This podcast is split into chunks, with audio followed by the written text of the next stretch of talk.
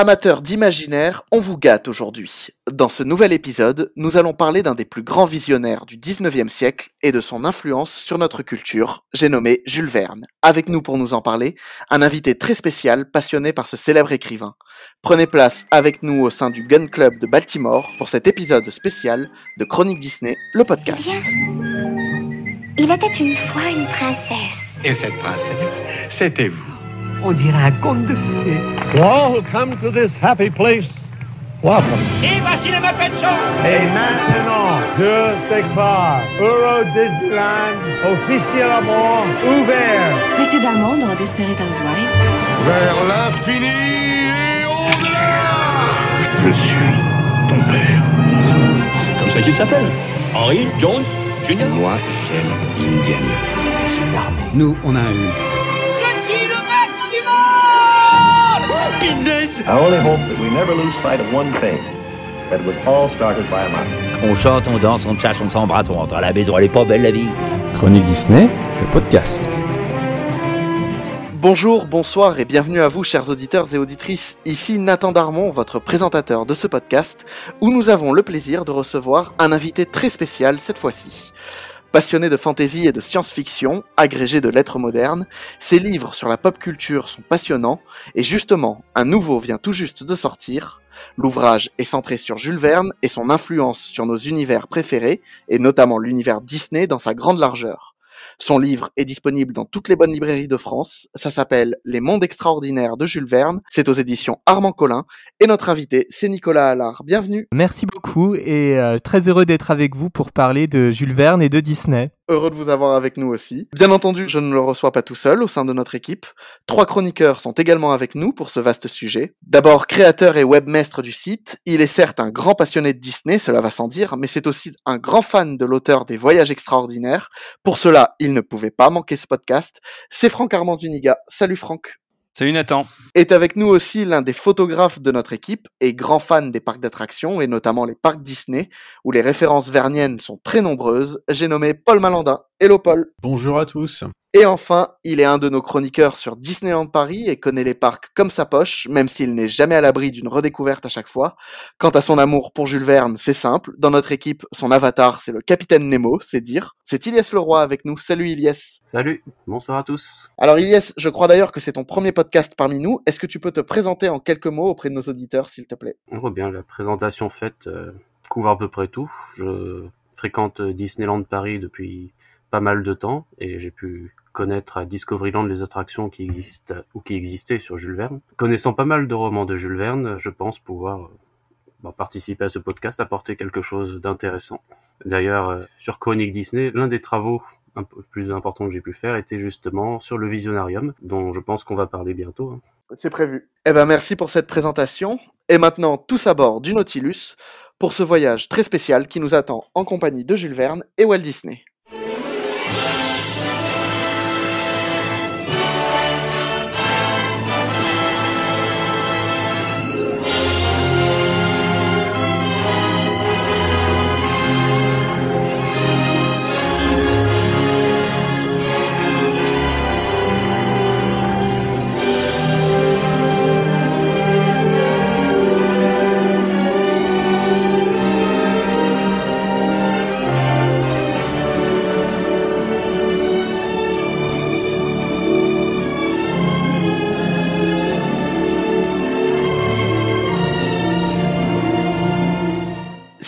Suivez, chers auditeurs, c'est que vous êtes des fans de l'univers Disney, et on vous comprend, mais vous connaissez peut-être moins bien l'œuvre de Jules Verne, et pourtant c'est tout aussi passionnant, car Jules Verne, au même titre que des personnages comme De Vinci, avait une vision très avant-gardiste du futur.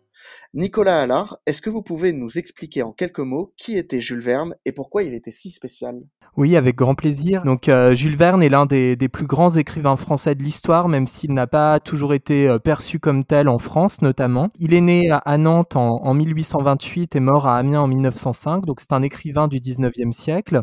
Actuellement, c'est le deuxième écrivain le plus traduit au monde après euh, Agatha Christie. Et ses œuvres d'ailleurs ont, ont un impact immense sur la culture de manière générale parce que ses romans ont donné lieu à plus de 300 adaptations cinématographiques et télévisuelles à travers le monde.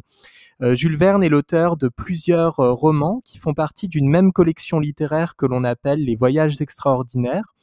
Le dénominateur commun de l'ensemble de ces romans, c'est l'aventure, puisque ce sont tous euh, des grands romans d'aventure. Certains d'entre eux sont des romans de science-fiction, mais Jules Verne n'a pas écrit justement que des textes de science-fiction, ce que l'on oublie un petit peu parfois.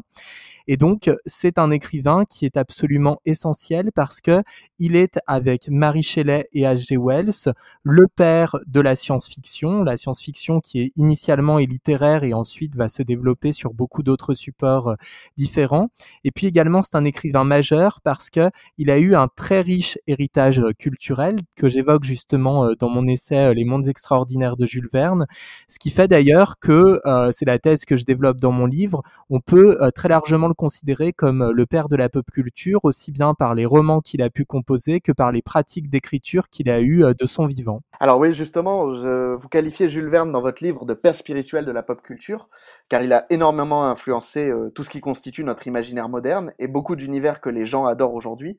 Alors sans parler de Disney forcément, parce qu'on va beaucoup l'aborder aujourd'hui, est-ce que vous pouvez nous dire quelques univers ou licences où il a eu une influence, directe ou indirecte d'ailleurs? Oui, alors ce qui est très intéressant, c'est qu'il a influencé des artistes déjà qui viennent de d'horizons très différents, donc pas simplement des artistes européens ou des artistes américains, parce qu'il est une figure tutélaire au Japon notamment. Et puis il a influencé des artistes qui appartiennent à des arts extrêmement différents. Il a influencé tout d'abord le cinéma, parce qu'en fait, de son vivant, ses œuvres ont commencé à être adaptées sur un autre support qu'un support littéraire, celui qu'on considère bien souvent comme le premier véritable réalisateur de l'histoire euh, le français Georges Méliès, puisque c'est le premier à considérer que le cinéma peut raconter des histoires et pas simplement à être un support documentaire comme le, voyaient les frères Lumière. Eh bien, euh, Georges Méliès, lui, s'est beaucoup inspiré des, euh, textes de Jules Verne pour composer ses films. Notamment, le film le plus connu de Georges Méliès, Le Voyage dans la Lune, est une adaptation libre des deux romans lunaires de, Jules Verne, dont on aura l'occasion de reparler parce qu'ils ont une certaine importance dans l'univers Disney. Et donc, euh, à la suite de ça, Jules Verne a tout de suite été associé très fortement au Comme je le disais tout à l'heure, il y a plus de 300 films et séries qui sont des adaptations de ces voyages extraordinaires. Euh, parmi les grandes franchises euh, qui ont, adapté l'œuvre de Jules Verne ou qui se sont inspirées de son œuvre, dans le domaine de la bande dessinée franco-belge, on peut citer notamment les aventures de Tintin, même si Hergé a toujours essayé de, se détacher de cet héritage-là et a toujours voulu sans doute, pour montrer son originalité, euh, ne pas être trop fortement associé à Jules Verne, mais il y a plusieurs euh, parallèles assez forts qui existent entre les deux œuvres. Si l'on parle euh, du domaine cinématographique, il y a des artistes comme George Lucas ou Steven Spielberg qui sont indéniablement des héritiers de, Jules Verne. Et d'ailleurs, on peut évoquer une co-création qui leur est commune, qui est les aventures d'Indiana Jones, qui indéniablement est une adaptation moderne des voyages extraordinaires de Jules Verne. Et puis, si l'on veut euh, justement évoquer euh, d'autres univers, que la bande dessinée ou le, cinéma. On peut aussi euh, parler justement du Japon. Un des plus grands héritiers de Jules Verne, c'est Hayao Miyazaki avec ses, ses, films d'animation, notamment ses films d'animation steampunk comme Le Château ambulant ou Le Château dans le ciel, et à sa suite, euh, plusieurs euh, mangaka, euh, sans parler directement de Jules Verne, vont eux-mêmes s'inspirer des voyages extraordinaires. Ça peut être le cas d'Akira Toriyama avec Dragon Ball, d'Eshiro Oda avec One Piece par exemple. Donc, il y a un nombre assez important de, de franchises qui s'inspirent euh, des voyages extraordinaires de Jules Verne. Dans le domaine littéraire, d'ailleurs, il y a une euh, franchise euh, qui ensuite est devenue cinématographique comme Jurassic Park.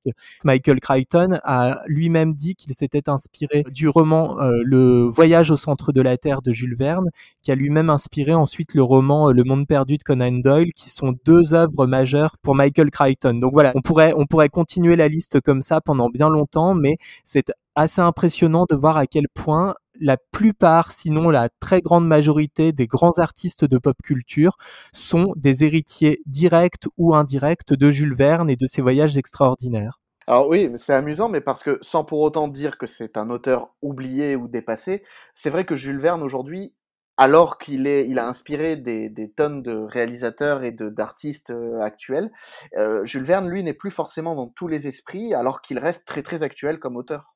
Oui, c'est ça, et c'est tout à fait juste de, de le signaler, c'est-à-dire que si on regarde les, les plus jeunes générations, euh, ce ne sont pas des générations qui lisent massivement Jules Verne comme c'était le cas euh, par le passé, parce que ça a été un auteur extrêmement populaire de son vivant et puis après sa mort ou pendant une grande partie du XXe siècle, il était toujours euh, beaucoup lu. Mais en fait, euh, il a tellement su euh, inspirer les artistes, aussi bien par ses romans qui ont été adaptés que euh, par ses pratiques d'écriture, parce qu'il a déjà mis en place euh, dans ses romans un certain nombre de concepts ou d'idées qui vont être prises par la suite.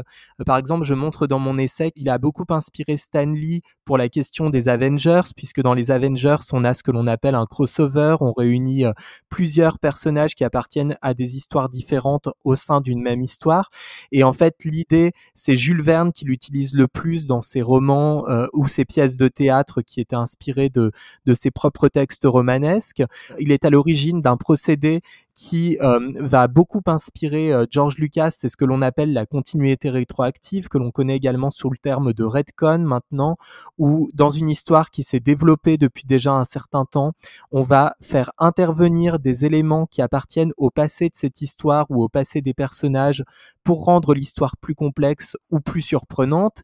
Et euh, la continuité rétroactive la plus marquante de l'histoire, c'est le moment dans l'épisode 5 où Dark Vador révèle à Luke qu'il est son père. Et ça, Jules Verne est le premier à avoir eu cette idée-là et à l'avoir utilisée, puisque euh, dans euh, le roman L'île mystérieuse, à la fin de ce roman, le capitaine Nemo euh, apparaît vieillissant et il raconte son passé, il révèle qui il était véritablement, à savoir un prince indien qui a perdu l'ensemble de sa famille et a décidé de se détacher du monde des hommes en créant le Nautilus. Et donc c'est très intéressant de voir que effectivement Jules Verne, aussi bien par les textes qu'il a écrits que par les pratiques qu'il a mises en œuvre dans ses récits, eh bien, a inspiré des artistes qui n'adaptent pas ses œuvres, mais les œuvres qui sont euh, celles de ces artistes sont aujourd'hui extrêmement populaires, extrêmement appréciées, sans que l'on soit nécessairement des connaisseurs de Jules Verne ou des amateurs euh, de ses romans. Alors Jules Verne, justement, avait une vision euh, très propre à lui du futur. Aujourd'hui, on pourrait même la qualifier de rétro-futuriste.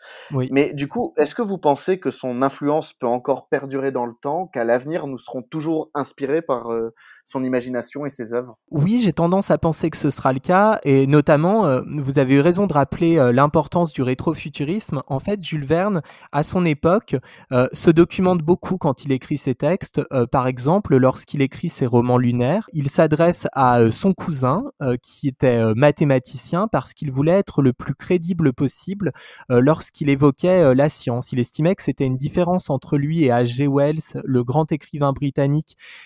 qui euh, lui est contemporain et qui est considéré comme l'autre père de la science-fiction.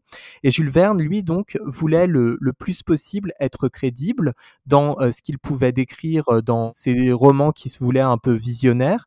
Et il a donné lieu effectivement à une esthétique que l'on appelle depuis les années euh, 1980 maintenant le steampunk. Donc le steampunk, c'est lorsque l'on aborde la fin du 19e siècle, mais également le début du 20e siècle, en envisageant que cette société-là serait plus avancée technologiquement qu'elle ne l'a été en réalité, en faisant comme si finalement les, les inventions de Jules Verne ou de H.G. Wells avaient été des réalités à leur époque, alors que c'était simplement euh, des inventions qui relevaient de, de l'imaginaire. Donc c'est quand même un mouvement euh, littéraire et puis maintenant un mouvement artistique qui est relativement récent puisqu'il commence à être pratiqué de manière consciente seulement depuis les années 80. Donc c'est assez récent, il y a encore beaucoup de choses à faire et c'est un, un mouvement artistique qui est toujours très populaire. Donc je crois que déjà c'est une première raison qui fait que, que Jules Verne pourrait continuer à fasciner. Et puis il a donné quand même naissance à une œuvre extrêmement riche, extrêmement diverse. C'est une œuvre que l'on peut donc continuer à exploiter dans le cadre de l'adaptation et puis que l'on peut aussi toujours moderniser. Euh, France 2 va bientôt diffuser une euh, nouvelle mini-série sur le tour du monde en 80 jours qui est une mini-série internationale et euh, si l'on s'en tient à la bande-annonce de cette mini-série, on voit bien qu'il y a une volonté de moderniser justement l'œuvre de Jules Verne. Donc je pense que c'est une œuvre qui est tellement foisonnante, qui met tellement en avant l'aventure et l'aventure est au centre de pratiquement toutes les œuvres de la pop culture que l'on n'a pas fini d'entendre parler de Jules Verne dans les années qui viennent. Oui, justement, une des personnes inspirées par Jules Verne, sans aucun doute, c'est Walt Disney et sa compagnie. Oui. Au fil des années, les adaptations de l'œuvre ou de l'esprit de l'auteur ont été nombreuses dans le studio au château, et c'est ce que nous allons voir dès maintenant.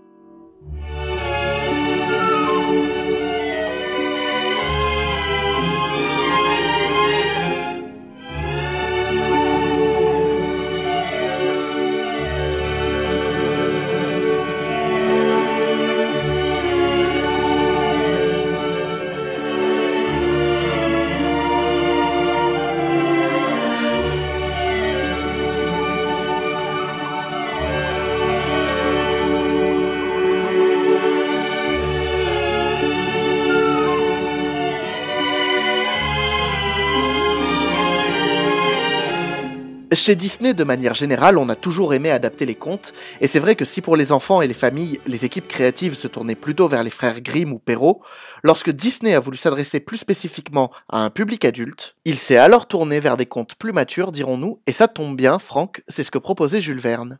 Mm, tout à fait. En fait, euh, Walt Disney était un admirateur de l'œuvre de Jules Verne, même si c'était pas son auteur préféré. Hein. Il préférait euh, largement Mark Twain euh, pour le côté américain et d'exploration de son pays.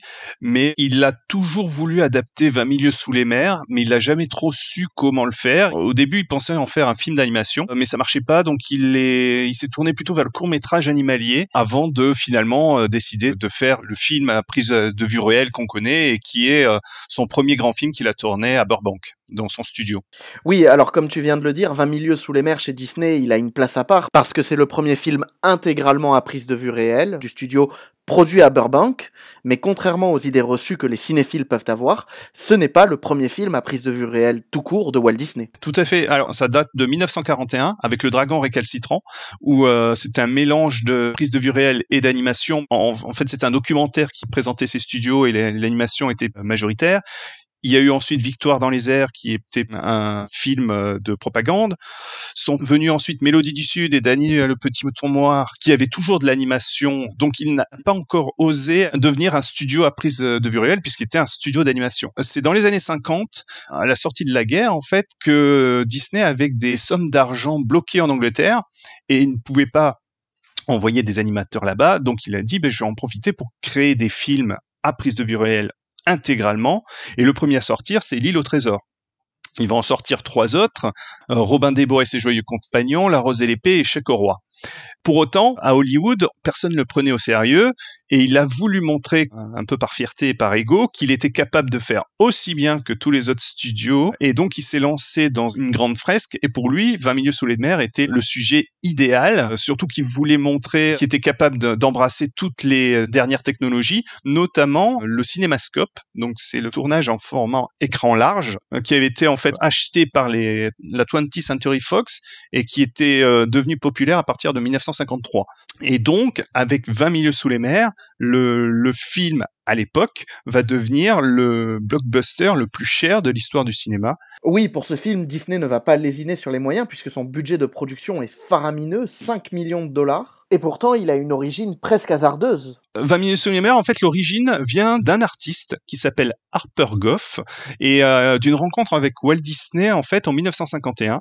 C'était un grand directeur artistique euh, et euh, designer de décors et en fait, Disney l'embauche à l'époque pour travailler sur les fameux courts-métrages animaliers qu'il comptait faire autour de 20 milieux sous les mers. Sauf que l'artiste n'est pas si emballé que ça, et euh, dans son temps libre, en fait, il esquisse le Nautilus, donc le sous-marin du roman de Jules Verne, et euh, quand Walt Disney voit ces esquisses, euh, il est vraiment emballé et c'est ce qui lui donne en fait l'idée de créer le film à prise de vue réelle que deviendra 20 milieux sous les mers. Il faut dire que l'apparence du Nautilus est vraiment ce qui fait, à mon avis, le succès du film, avec cette, ce design mélangeant l'apparence d'un crocodile avec ses yeux sortant hors de l'eau et celui d'un requin avec sa nageoire dorsale, tout ça avec des matériaux pleins de métaux et de boulons. Euh, D'ailleurs, le design se démarque assez de, des illustrations qu'il y avait dans le roman euh. Et surtout que le Nautilus a des décors intérieurs qui ont été faits par l'artiste Émile Curie, qui sont tout à fait euh, splendide, notamment avec l'orgue qui a été repris euh, justement dans l'attraction de Disneyland Paris. Euh, donc tous ces deux artistes, pour moi, vont lancer, on parlait de steampunk tout à l'heure, mais vont lancer la mode du steampunk et à mon avis, l'apparence très métallique vient beaucoup aussi de, du film 20 minutes sous les mers. Et donc pour cette super production, il faut là aussi un réalisateur avec des épaules solides et là encore, le choix de Walt Disney va être assez surprenant. Oui, il choisit Richard Fleischer, qui est connu surtout pour être le fils de Max Fleischer, euh, qui était le grand rival de Walt Disney, euh, qui était un grand animateur et qui a créé notamment le personnage de Betty Boop, mais aussi des films d'animation comme Les Voyages de Gulliver. Donc à partir de là, ils vont demandé au scénariste Earl Felton de retravailler le scénario parce que il trouvait que le roman de Jules Verne était plutôt, euh, je, vais pas dire plan-plan, mais c'était plutôt un roman océanographique. Il manquait un peu de, suspense et il était, il était loin d'être haletant. Donc en fait, ils vont créer un, un scénario d'évasion où Ned Land, le professeur Pierre Aronnax et Conseil sont séquestrés contre leur gré par le capitaine Nemo et en fait, ils vont passer tout le film à essayer de s'enfuir du Nautilus. Et surtout, le film, même s'il se passe euh, au 19e siècle, est, aussi très ancré euh, dans son époque, euh, parce qu'à la différence du roman de Jules Verne, le film aborde un élément important, c'est le nucléaire, puisque le Nautilus en fait se meut grâce à l'énergie nucléaire et non grâce à l'électricité comme dans le roman. Ah, ça c'est marrant ça comme détail euh, parce que ça, ça, fait quand même une grosse différence et c'est extrêmement moderne comme approche en plus. Oui, c'est très moderne. Surtout que bah, le, Walt Disney d'ailleurs euh, parlera de l'énergie nucléaire deux ou trois ans plus tard dans son émission d'anthologie. Et oui, c'est très moderne. Et surtout, il y avait un côté euh, et le film le, le, ressort bien de la dangerosité de cette connaissance. Et Nemo hésite et c'était la même chose d'ailleurs dans le roman, hésite à fournir cette connaissance à l'humanité parce qu'il pense qu'elle n'est pas prête à l'utiliser à bon escient. Et le film est passionnant pour ça. Donc en fait, Walt Disney a modernisé 20 milieux sous les mers au lieu de faire appel à la fée électricité comme disait euh, euh, Jules Verne à l'époque, si je ne me trompe pas. Mmh. Et à ce moment-là, il a parlé de la, la, la fée nucléaire, en fait. Parce que le nucléaire, dans, dans les années 50, était aussi bien connu du grand public que l'électricité au temps de Jules Verne. Oui, tout à fait. Il était connu comme arme hein, à cette période-là. Hein. Avant d'être du nucléaire civil euh, qui a eu euh, d'autres utilités, ça a d'abord été développé comme arme. On est quand même une bonne dizaine d'années après la guerre. Euh, on, les, les souvenirs du nucléaire des gens, c'est les bombes d'Hiroshima et Nagasaki mais euh, et toujours toujours dans, cette idée de moderniser, Walt Disney a aussi euh, été persuadé que la qualité paierait et donc il a mis tout ce qu'il pouvait dans le film, euh, notamment euh, les effets spéciaux sont magnifiques. Une des prouesses, par exemple, c'est les fameux matte painting de Peter Ellen Shaw. Euh, le matte painting étant en fait des décors peints et les acteurs sont mis par dessus. C'est les ancêtres des écrans verts en fait et les certains plans sont superbe. Je pense à l'île de, des esclaves, par exemple, ou euh, celle le début à San Francisco, ou même l'île de Nemo. Euh, vraiment, techniquement, euh, c'est à tomber par terre. Mais la scène surtout qui a fait, qui a failli plomber le film, c'est la fameuse scène de la bataille avec le calmar géant, qui était un élément essentiel au film, mais qui, euh, en fait, ils ont essayé de le tourner à, la base en, lors d'un coucher de soleil par beau temps et en fait ça marchait pas sauf que sans cette scène le film s'écroulait et donc tout le budget était perdu. Donc ils ont ils ont dû trouver une astuce pour pouvoir réaliser cette scène et ils ont eu l'idée au final de faire ça de nuit par temps de pluie. C'est tout bête mais la, la scène fonctionne incroyablement encore aujourd'hui, alors que le film date de 54. Forcément, il, a, il est un peu daté maintenant, mais euh, il a encore une puissance. Euh, cette scène a encore une puissance incroyable. Sinon, qu'est-ce que je peux rajouter euh, sur le film? Ah oui, la musique de Paul G. Smith aussi est, est phénoménale.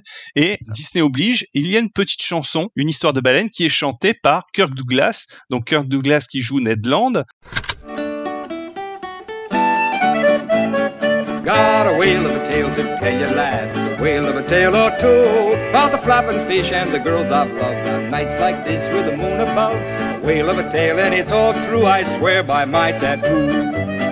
There was Mermaid Minnie, met her down in Madagascar. She would kiss me anytime that I would ask her. Then one evening, her flame of love blew out. Blow me down and pick me up. She swapped me for a trout. A whale of a tale to tell you a whale of a tale or two the flapping fish and the girls I've loved nights like this with moon. A whale of a tale and it's all true, I swear by my tattoo. Sinon, euh, parmi le reste du casting, il y a Jen Mason qui fait un capitaine Nemo extraordinaire. Euh, Paul Lucas qui lui joue Pierre Aronnax et Peter Lorre conseil. Donc euh, ça a été un, film avec un an de préparation, six mois de tournage, six mois supplémentaires de post-production pour un montant de 5 millions de dollars hors promotion. C'était du jamais vu euh, à Hollywood. Oui, et puis de toute façon, euh, Disney était euh, entre guillemets un habitué de ce genre de, grosses dépenses et de, de, folie des grandeurs, puisque en fait, avec 20 milieux sous les mers, il a un peu repris le même challenge que ce qu'il avait eu avec Blanche-Neige et les Sept Nains quelques années plus tôt. Exactement. Et le film sort finalement le 23 décembre 1954. C'est la plus grande euh, promotion jamais faite. 4 millions de dollars de plus ont été faits euh, sur la promotion.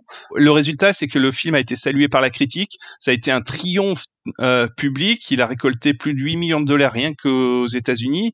Il a eu trois nominations aux Oscars, dont meilleure direction artistique en couleur, meilleurs effets spéciaux et meilleur montage. Et il a gagné les deux premiers. En France aussi, le film est un immense succès. En fait, il a eu droit à plusieurs sorties et il est au total à euh, plus de 9,6 millions d'entrées, ce qui est énorme. Effectivement, sacré chiffre même pour aujourd'hui. Un film avec ce box-office-là en France, c'est un gros succès. Et justement, autour de cette table, pour ceux qui l'ont vu, qu'est-ce que vous en avez pensé Nicolas? Franck a été extrêmement complet sur le sujet, mais euh, peut-être que ce que je peux juste ajouter euh, au sujet du film et puis de son intérêt, déjà, on peut simplement rappeler que 20 euh, milieux sous les mers, c'est le roman de Jules Verne qui est le plus lu au monde parmi tous les textes qu'il a composés. C'est d'ailleurs le cinquième livre le plus traduit au monde, un tout type de livre confondu, donc ça reste un immense succès de librairie. Effectivement, Walt Disney, c'était tout à fait juste de le rappeler, c'est quelqu'un qui était un lecteur de Jules Verne et un lecteur attentif de son œuvre, même si c'était pas nécessairement le, romancier qu'il lisait ou qu'il appréciait le plus. Mais en choisissant d'adapter 20 milieux sous les mers, il choisit effectivement un livre qui euh, a un grand succès aussi bien euh, en France, en Europe qu'à l'étranger, notamment aux États-Unis. Et puis c'est une adaptation euh, qui est assez libre du roman parce qu'il y a un certain nombre de, modifications, notamment concernant le, le destin du, du, capitaine Nemo. On comprend également effectivement qu'ils aient pris des libertés parce que Franck en, en parlait tout à l'heure, mais c'est un roman qui est assez descriptif. D'ailleurs, on a beaucoup de versions de 20 milieux sous les mers qui sont des versions abrégées parce qu'en fait, ce sont de belles descriptions du milieu marin et on comprend que à l'époque où Jules Verne a écrit le roman, on n'avait pas cette connaissance-là des océans, donc ça fascinait les lecteurs. Mais dans les décennies ultérieures, c'était un peu moins le cas. Donc, il, il était nécessaire sans doute pour cette adaptation-là de la booster un petit peu en proposant finalement euh, euh, davantage de rebondissements et de péripéties. Donc ça, je pense que c'était c'était absolument une nécessité. Euh, mais globalement, d'ailleurs, si on s'intéresse à la manière dont le film est reçu par les spécialistes de Jules Verne, c'est souvent considéré comme pratiquement l'adaptation la plus connue ou la plus réussie des différents textes de Jules Verne, sachant qu'il y en a eu donc un nombre considérable. Et c'est un film qui a beaucoup fait également pour que Jules Verne soit davantage euh, connu et reconnu dans son propre pays, parce que euh, ça a été signalé tout à l'heure, c'est un film qui a rencontré un grand succès populaire. Moi, à titre personnel, euh, c'est un film que j'apprécie beaucoup. Je suis d'accord avec le fait que, bien sûr, il y a certains effets spéciaux qui sont un peu datés, mais je trouve que c'est un film un peu comme la trilogie originale Star Wars qui a très bien vieilli. C'est-à-dire qu'il y a des films honnêtement qui sentent vraiment euh, euh, leur époque. Quand on les revoit, ça fait un peu mal aux yeux.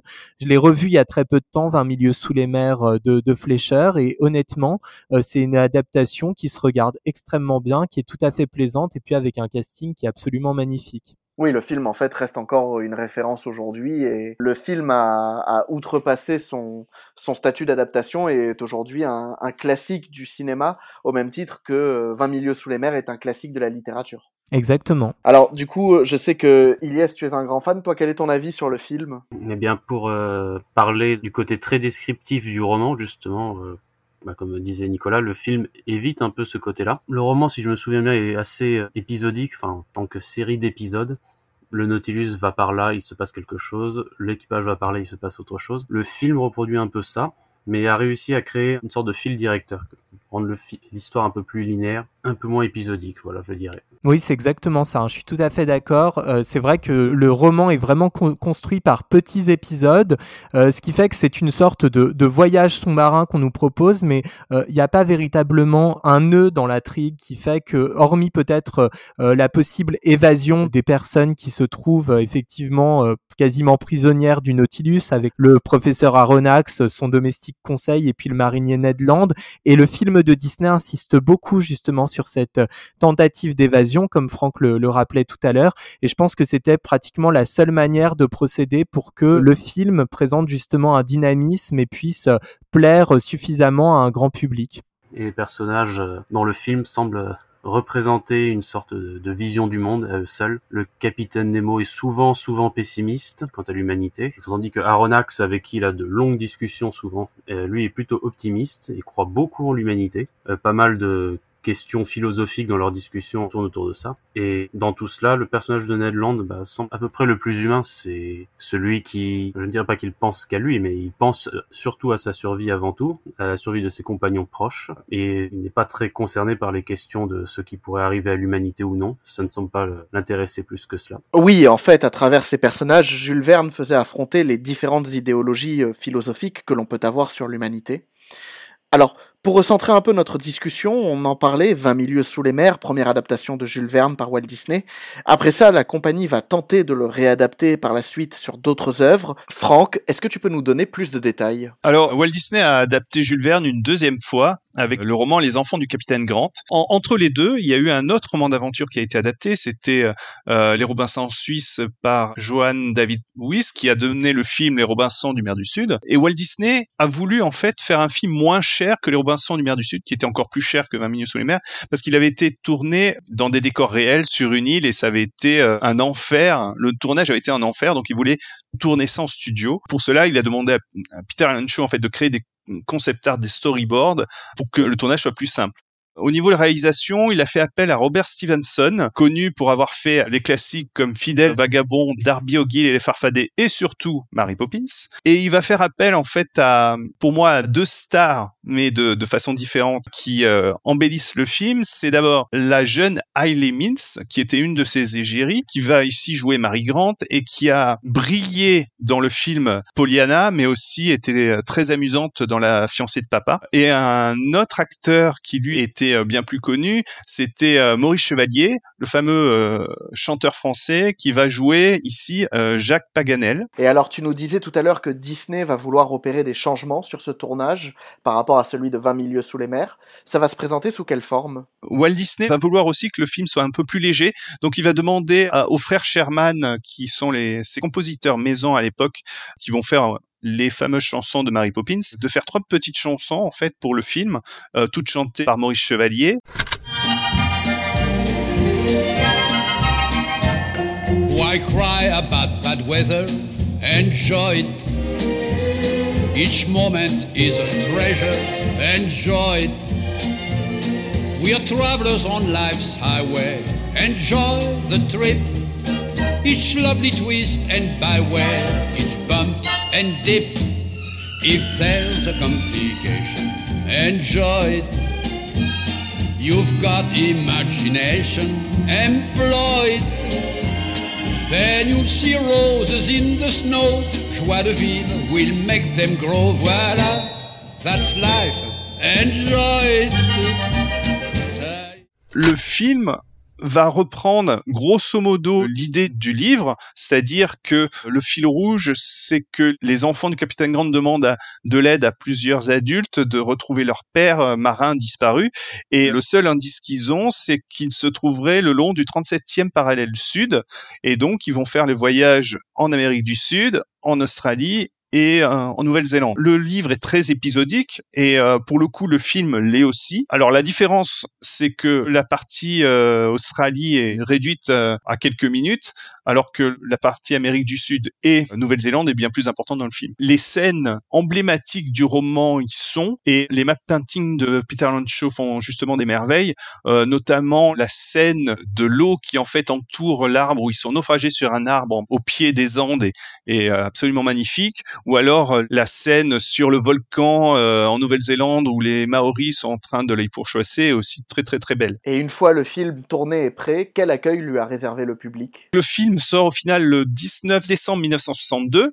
Là encore, c'est un succès aux États-Unis, pas au niveau de 20 milieux sous les mers, mais il est troisième du box-office euh, des films sortis cette année-là, et il aura droit à plusieurs sorties aux États-Unis. En France, par contre, il passe étonnamment plus inaperçu avec juste 1,7 million millions. Globalement, moi je trouve que le film est quand même très agréable, mais euh, n'a pas la puissance euh, émotionnelle en fait euh, de 20 millions sur mer parce qu'il est quelque part plus familial et forcément un peu moins adulte. Voilà. Sinon, je vais juste aborder un deuxième film qui est chez The Walt Disney Company désormais, mais qui en fait n'a pas, été du tout fait par Walt Disney à l'époque, c'est Voyage au centre de la Terre, qui est un film de la 20th Century Fox réalisé par Henry Levin avec euh, James Mason et Pat Boone, qui lui est sorti en 1959. Voilà, c'était juste pour dire ça, qui lui aussi est plutôt réussi, même si euh, certains effets spéciaux sont aussi un peu datés.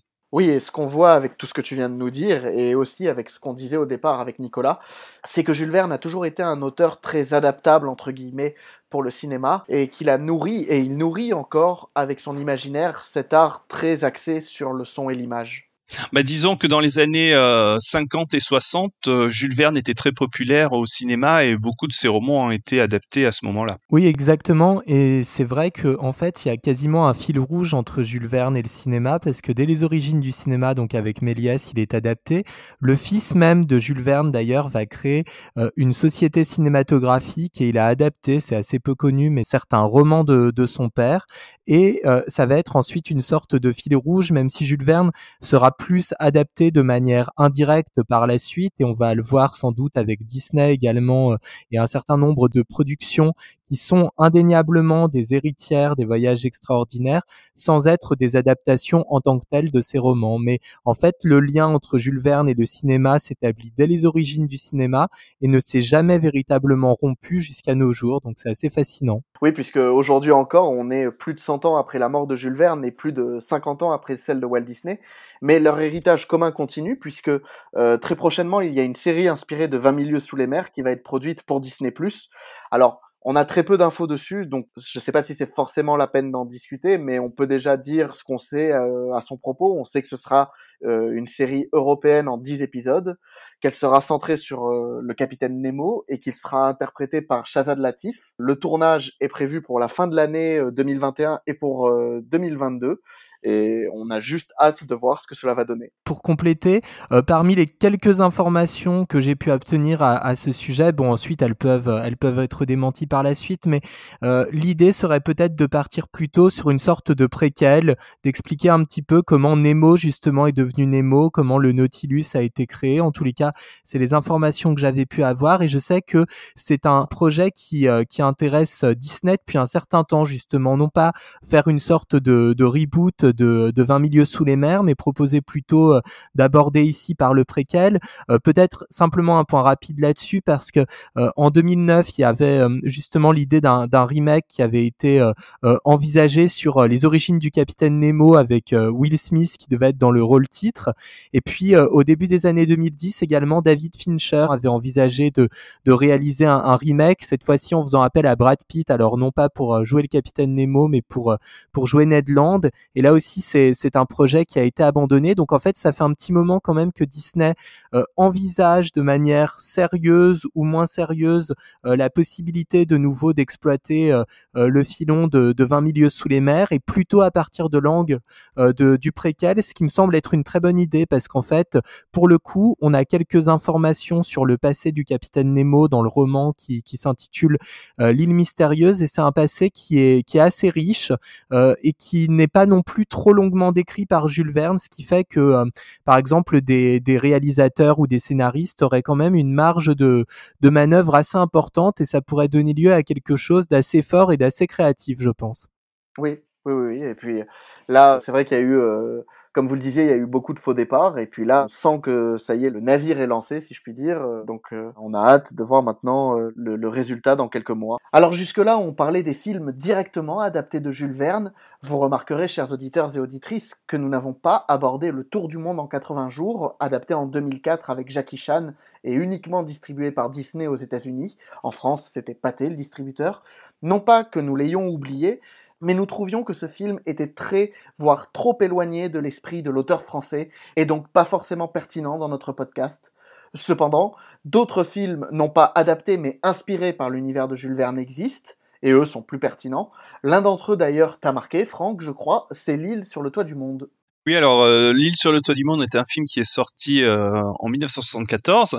Alors c'est euh, le producteur Winston Imbler, alors qui, pour ceux qui ne connaissent pas, est très connu pour être les narrateurs des True Life Adventure, qui cherche à réitérer en fait le succès des deux films précédents de Verne, sachant que cette fois-ci Walt Disney est décédé, il est mort en 1966, donc c'est quelques années plus tard. Mais il va pas adapter un roman de Jules Verne en lui-même, il va prendre en fait le roman de Ian Cameron, un Britannique qui a écrit Le cimetière des cachalots, publié en 1961, où un père part à la recherche de son fils perdu sur une île euh, en Arctique. Le, roman se passait dans les années 60, donc était contemporain en fait au lecteur. Sauf que le producteur décide de placer l'action en 1907, c'est-à-dire un peu à la période de Jules Verne. Pour cela, il demande à nouveau à Peter Shaw, qui est décidément très important dans les films euh, Disney euh, de Jules Verne, de euh, superviser les concept art et les effets spéciaux, ainsi que les map painting. Et c'est lui qui va imaginer, je pense, le plus grand apport du film, c'est le dirigeable Hyperion, qui, pour les fans de Disneyland Paris, qui vient de ce film, en fait. Et il va aussi faire des matte paintings extraordinaires. D'ailleurs, je pense que L'île sur le toit du monde est peut-être le film Disney avec le plus de matte painting, une centaine à peu près. Côté récit, on peut dire que c'est les enfants du capitaine Grant à l'envers, puisque c'est le père qui part à la recherche du fils, le tout mêlé avec cette histoire euh, dans l'Arctique. Donc on peut voir aussi les voyages et aventures du capitaine Ateras pour l'exploration du pôle Nord. Et euh, ben, avec le dirigeable, on pense naturellement à cinq semaines en ballon. Et la fuite de l'île, en fait, c'est plutôt voyage au centre de la Terre. L'aspect vraiment un peu différent, c'est que au milieu de cette île, il y a aussi un peu du monde perdu de Conan Doyle, où cette île au pôle Nord, grâce au volcan, en fait, le milieu de l'île est à air chaud en fait, et se sont installés d'anciens vikings de l'époque qui vivent toujours à la façon de leurs ancêtres il y a des siècles. Le film en fait est assez intéressant, même si il manque un peu le punch euh, des enfants du capitaine Grant et aussi le côté bien plus adulte et avec plein de réflexions de, de 20 milieux sous les mers. Côté casting, je signalerai quand même le, français Jacques Marin qui joue le capitaine Brieux, donc l'inventeur et le créateur de l'Hyperion. Celui-ci est très connu pour avoir fait euh, beaucoup de voix, notamment le fameux shérif de Nottingham dans Robin des Bois le film de Walt Disney. Euh, la réalisation est aussi confiée à Robert Stevenson, donc qui lui était un grand habitué des films d'aventure de Disney. Également, la musique est donnée à un Français, Maurice Jarre. Pour ceux qui connaissent pas, il a fait la musique notamment de Laurence d'Arabie. Alors le film tel que tu nous en parles avait l'air d'avoir un fort potentiel.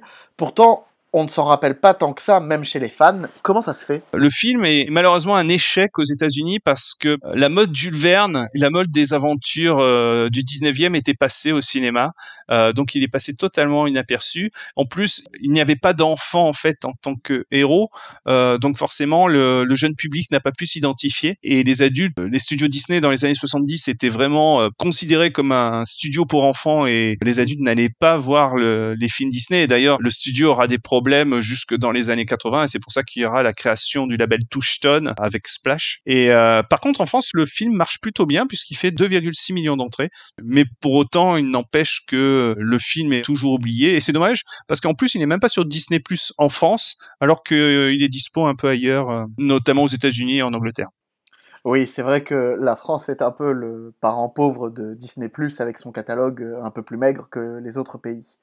Euh, plus récemment, on en parlait dans notre précédent podcast sur l'animation dans les années 2000, mais Atlantide, l'Empire perdu, a aussi beaucoup profité de l'imaginaire procuré par Jules Verne, mais avec, comme l'île sur le toit du monde, moins de succès encore que les films précédents. Euh, bon, on, on, je vais pas revenir par rapport à ce que déjà vous avez dit lors du dernier podcast. Mais après, pour moi, le, le, film en fait avait une ambition, c'était de faire en animation un film à Adventureland à la façon justement des films à prise de vue réelle de Disney, de 20 minutes sous les mers et les enfants du Capitaine Grant. Quand on voit l'inspiration du film, on sent bien que euh, il y a du voyage au centre de la Terre quand ils se déplacent pour aller vers euh, l'Atlantide, ou alors 20 minutes sous les mers avec le fameux sous-marin. Après, le film est aussi plus ou moins inspiré de façon euh, non dite de la série japonaise Nadia et les secrets de l'eau bleue, euh, qui elle-même s'inspirait de Jules Verne.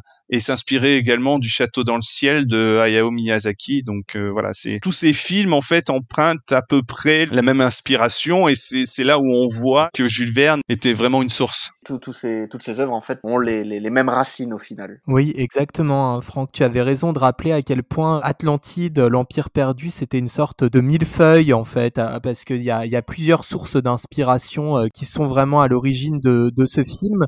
Mais ce qui est, et ce qui est intéressant, comme tu l'as bien rappelé, c'est que toutes ces sources d'inspiration-là, elles sont euh, liées à Jules Verne, soit parce que euh, ce sont ses romans, et effectivement les deux romans principaux, ici c'est Voyage au centre de l'Inter et 20 milieux sous les mers, et puis c'est vrai que euh, c'est aussi un film d'animation qui s'inspire beaucoup d'une série japonaise, Nadia, le secret de l'eau bleue, qui à l'origine a été pensée par Miyazaki, même si ce n'est pas lui qui l'a réalisé, c'est Hideaki Anno qui est le père d'Evangelion, qui est une là aussi un grand monument de la, pop culture. Et cette, euh, cette série, Nadia le secret de l'eau bleue, c'est vraiment une série qu'on peut recommander d'ailleurs à toutes les personnes qui sont fascinées par l'aventure ou par euh, les œuvres de Jules Verne, parce que c'est une série très qualitative qui a eu à rencontrer un grand succès commercial et critique au Japon.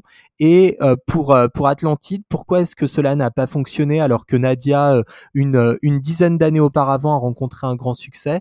Sans doute parce que là aussi, et ça rejoindra un petit peu ce que tu avais dit précédemment, finalement l'angle n'a pas été bien déterminé, c'est-à-dire que c'était un film d'animation qui, à l'origine, doit plutôt s'adresser à un public assez jeune, mais en fait le ton est assez assez sombre, assez adulte, et euh, je pense qu'il y a une partie du du public, notamment un public assez jeune, qui n'a pas pu adhérer totalement à Atlantide, alors que à titre personnel, je considère que c'est quand même une œuvre euh, de qualité qui a des qui a ses défauts bien entendu, mais qui a le mérite d'être d'être assez créative, assez audacieuse sur un certain nombre de points, mais sans doute y a-t-il eu euh, une difficulté, voilà, pour déterminer le public type, et c'est ce qui a un peu causé le, ce problème pour, euh, pour le film, même si en fait, euh, pour, euh, pour terminer là-dessus, c'est un film qui a plutôt bien marché à l'étranger. C'est surtout aux États-Unis que, que les résultats n'ont pas été aussi satisfaisants qu'envisagés.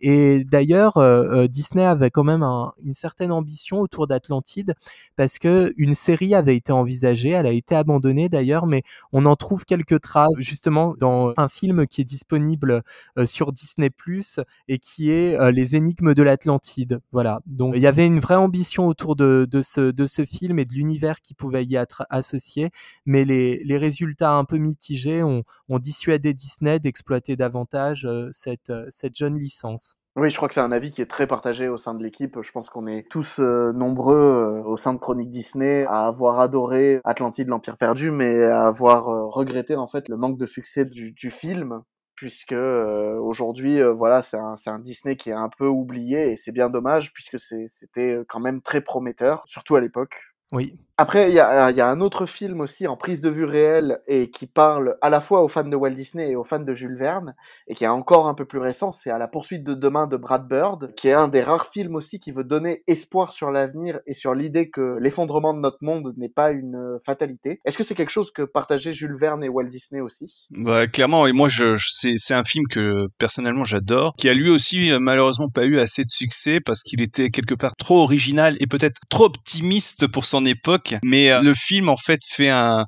hommage à Walt Disney à travers euh, notamment la scène euh, à l'Expo universelle de New York de 1964 où Frank, le, petit garçon, rentre dans It's a Small World qui est une porte d'entrée vers une nouvelle dimension où se situe Tomorrowland. Et après il y a une autre scène pour tous les Parisiens et tous les Français qui est extraordinaire, c'est celle au-dessus de la Tour Eiffel où on apprend en fait que Jules Verne, Gustave Eiffel, Nikola Tesla et Thomas Edison, Nikola Tesla étant créateur du courant alternatif et Thomas Edison l'inventeur de l'ampoule, pour ceux qui ne connaissent pas, sont les pionniers en fait des NEC plus ultra, donc ce groupe d'inventeurs et de scientifiques qui ont créé Tomorrowland euh, dans le but en fait que ça soit une un endroit euh, à la fois mystérieux mais où la, créativité serait sans limite, serait foisonnante et que surtout euh, ils étaient persuadés que l'avenir peut être que meilleur. Et le film raconte en fait que cet optimisme a disparu parce que, euh, dont la fameuse phrase en chacun de nous vivent deux loups qui se livrent bataille. Le premier loup représente la bonté et l'amour, le second loup représente la peur et la haine.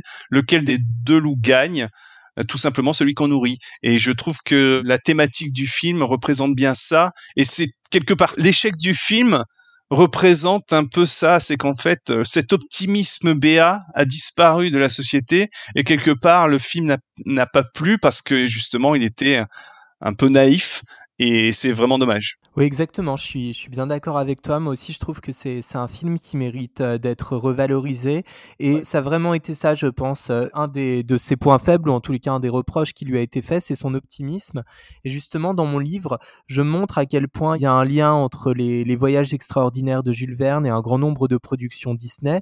C'est quand même cette volonté justement d'aborder euh, le, le, progrès et puis peut-être tout simplement l'histoire que l'on raconte de façon optimiste, parce que dans la très grande majorité des des romans de, Jules Verne, les personnages principaux ne meurent pas. Ça ne veut pas dire qu'ils sont nécessairement euh, couronnés euh, de succès, mais euh, ils ne meurent pas. Ils peuvent être confrontés à des événements qui sont extrêmement difficiles, extrêmement douloureux, mais il y a quand même assez souvent un happy end qui nous est proposé à la fin. Et de ce point de vue-là, il y a vraiment une, filiation qu'on peut établir entre Disney et, Jules Verne dans, dans cette vision assez optimiste qui, qui n'était pas totale et absolue chez Jules Verne, mais son éditeur, Pierre-Jules Hetzel, tenait vraiment à ce que les voyages extraordinaires ne perdent pas de vue le fait qu'ils étaient aussi adressés à un jeune lectorat. Et donc, il fallait le plus possible que tout en ayant euh, des, péripéties un peu dangereuses associées à l'aventure, on ait quand même une conclusion qui soit plutôt optimiste et plutôt positive. Et c'est aussi ce qui a fait qu'en en littérature, Jules Verne a été dénigré parce que on considère parfois, alors ça peut se justifier, mais ce n'est pas toujours, euh, je pense, une bonne raison, mais on considère parfois qu'un bon texte littéraire, c'est aussi un texte assez sombre, un texte qui euh, va porter un regard assez, assez pessimiste ou désenchanté sur le réel. Et Jules Verne, lui, ne, faisait pas euh, partie indéniablement de cette catégorie-là. Et c'est peut-être aussi pour ça parfois que la pop culture et Disney en fait bien entendu partie est considérée avec mépris par euh, une partie des universitaires ou, euh, ou des spécialistes des littératures ou des ou de certaines formes d'art. C'est parce que on, on a parfois un regard un peu négatif sur sur l'optimisme dans les histoires en tous les cas dans le modèle français c'est peut-être un peu moins le cas justement dans le monde américain ou dans le monde anglais. Alors si Jules Verne et Walt Disney se sont bien trouvés sur le grand écran, il existe aussi un autre domaine où ces deux visionnaires vivent en osmose et où leurs idées se répondent à merveille, c'est dans les parcs Disney.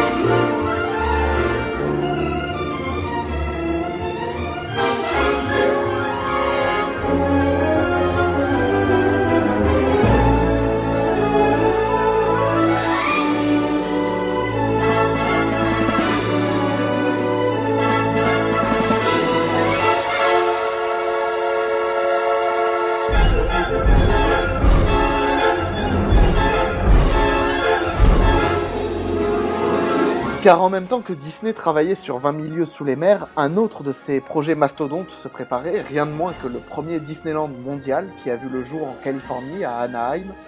Et si Jules Verne et 20 milieux sous les mers au départ n'ont pas grand lien avec le parc, Walt Disney va en créer un par la force des choses. Alors, Nathan, tu disais que il a fallu un certain temps pour que Jules Verne, 20 milieux sous les mers, arrive à Disneyland. En fait, pas tant que ça. Car euh, dès qu'il avait ouvert euh, Disneyland en 1955, eh bien, il avait ouvert dans la zone futuriste, Tomorrowland, une attraction sur 20 milieux sous les mers directement, mais peut-être pas celle à laquelle vous pensez. C'était un an après la sortie du film au cinéma. Contrairement aux autres lands, Fantasyland, Frontierland, Tomorrowland en Californie était, on va dire, euh, fini un peu à la va-vite. En tout cas, c'était assez perfectible. Non, vraiment, c'était pas un land qui plaisait même beaucoup à Walt Disney, de ce que l'on raconte. Et donc, une attraction qu'il était facile d'ouvrir, c'était tout simplement la visite des studios du film.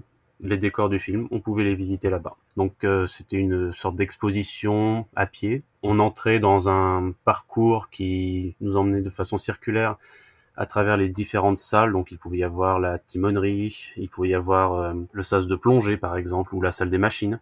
Et surtout, évidemment le grand salon du Nautilus. Et dans ce grand salon, un hublot s'ouvrait et donnait sur le calamar, celui qui avait été utilisé dans le film, le calamar euh, animatronique du film. Pour l'époque, c'était une attraction assez intéressante.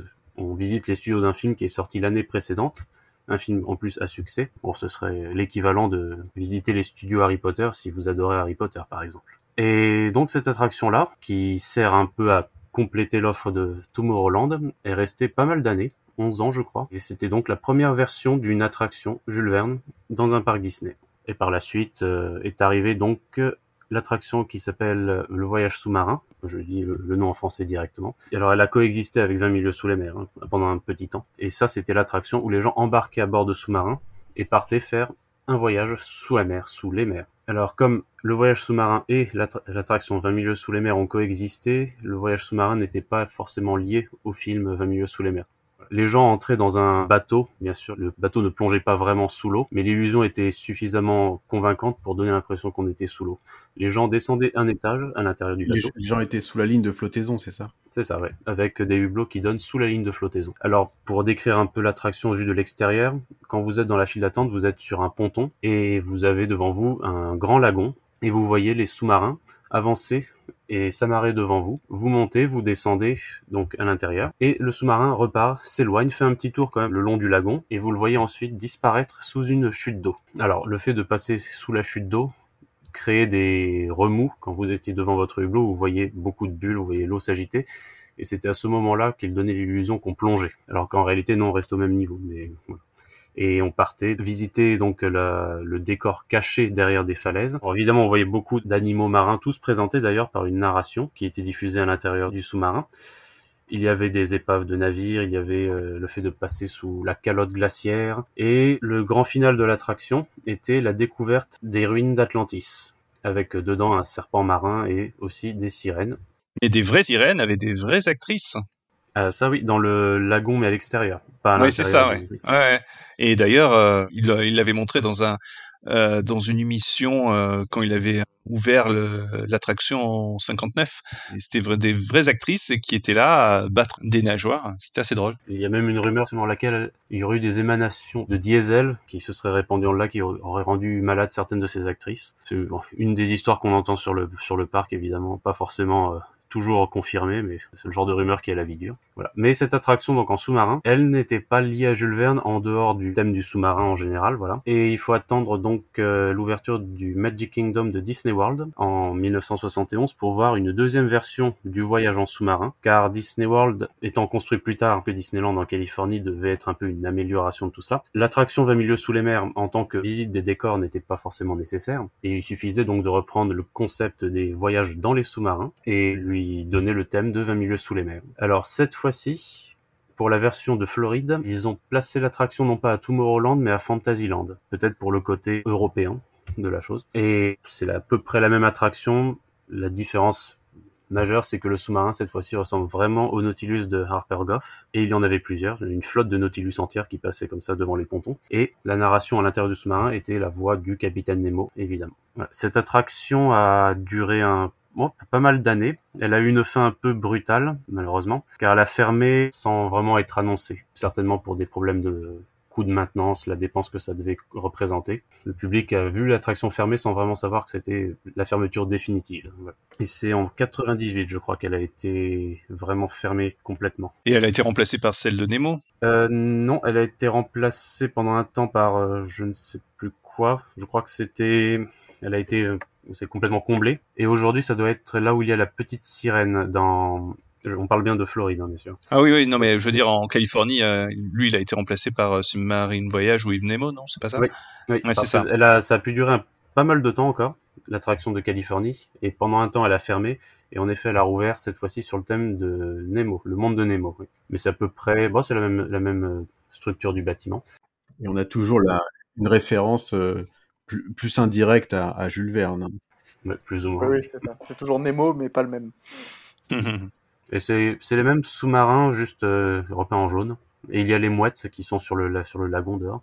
Et c'est aussi une attraction qui utilise euh, pas seulement des animatroniques. Le monde de Nemo, c'est avec des écrans également sous l'eau. Donc voilà, ça c'est le tour de ce qu'il y avait aux États-Unis. Alors, quand, euh, avec Franck, euh, on, a, on a remarqué un petit détail en faisant des recherches pour le podcast. À Epcot, sur l'attraction euh, Horizons, qui n'existe plus aujourd'hui, mais que Franck a eu la chance de faire.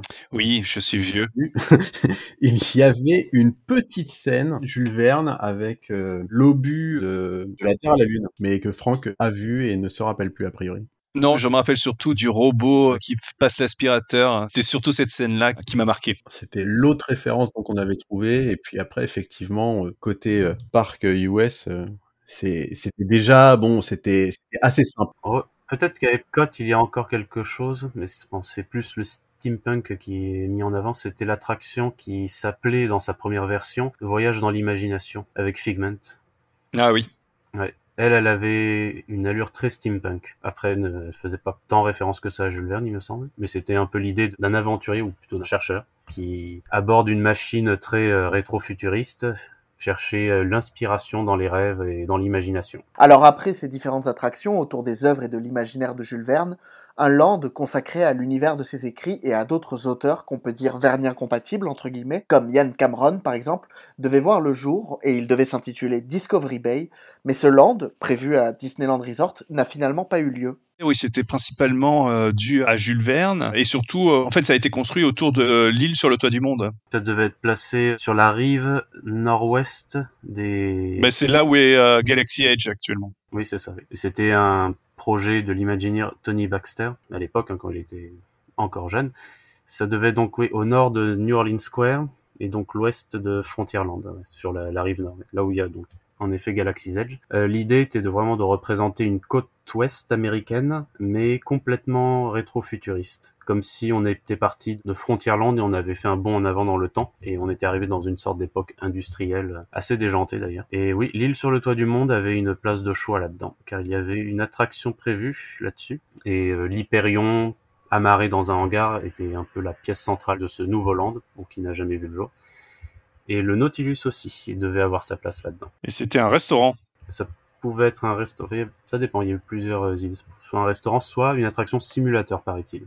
Paraît-il. Mais voilà, comme c'est des projets qui n'ont jamais vu le jour, forcément c'est juste des idées comme ça en l'air, mais on ne sait pas laquelle aurait été retenue. Vraiment. C'était surtout euh, l'échec du film qui a fait que ça, ils ont annulé le, le land à cause de ça, quoi. Effectivement, bon, on ne sait pas puisque c'était à l'état de projet, mais il y avait notamment une attraction qui était une attraction euh, sur une rivière avec des rapides euh, qui devait mettre euh, en, en scène des dinosaures en fait et qui rappelait par un certain nombre d'aspects justement euh, Voyage au centre de la Terre où les personnages sont effectivement sur une embarcation et puis euh, ont l'occasion d'observer euh, des, des reptiles marins dans l'eau, les plésiosaures, les ichthyosaures, etc. Donc euh, de nouveau, oui, c'était c'était une attraction qui reprenait quand même beaucoup d'éléments à l'univers de Jules Verne. Et puis c'est vrai que l'esthétique qui était envisagée, c'était une esthétique steampunk, comme vous l'avez dit tout à l'heure. Et, et le steampunk, quand même, le, la figure majeure du steampunk reste indéniablement Jules Verne. Il y a d'autres auteurs qui ont inspiré le steampunk, comme H.G. Wells, mais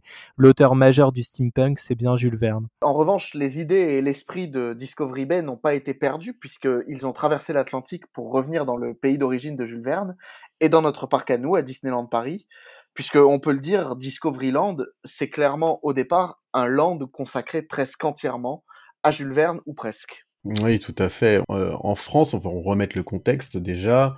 Les Imagineers donc reviennent des États-Unis un petit peu frustrés de pas avoir pu faire tout ce qu'ils voulaient sur Jules Verne.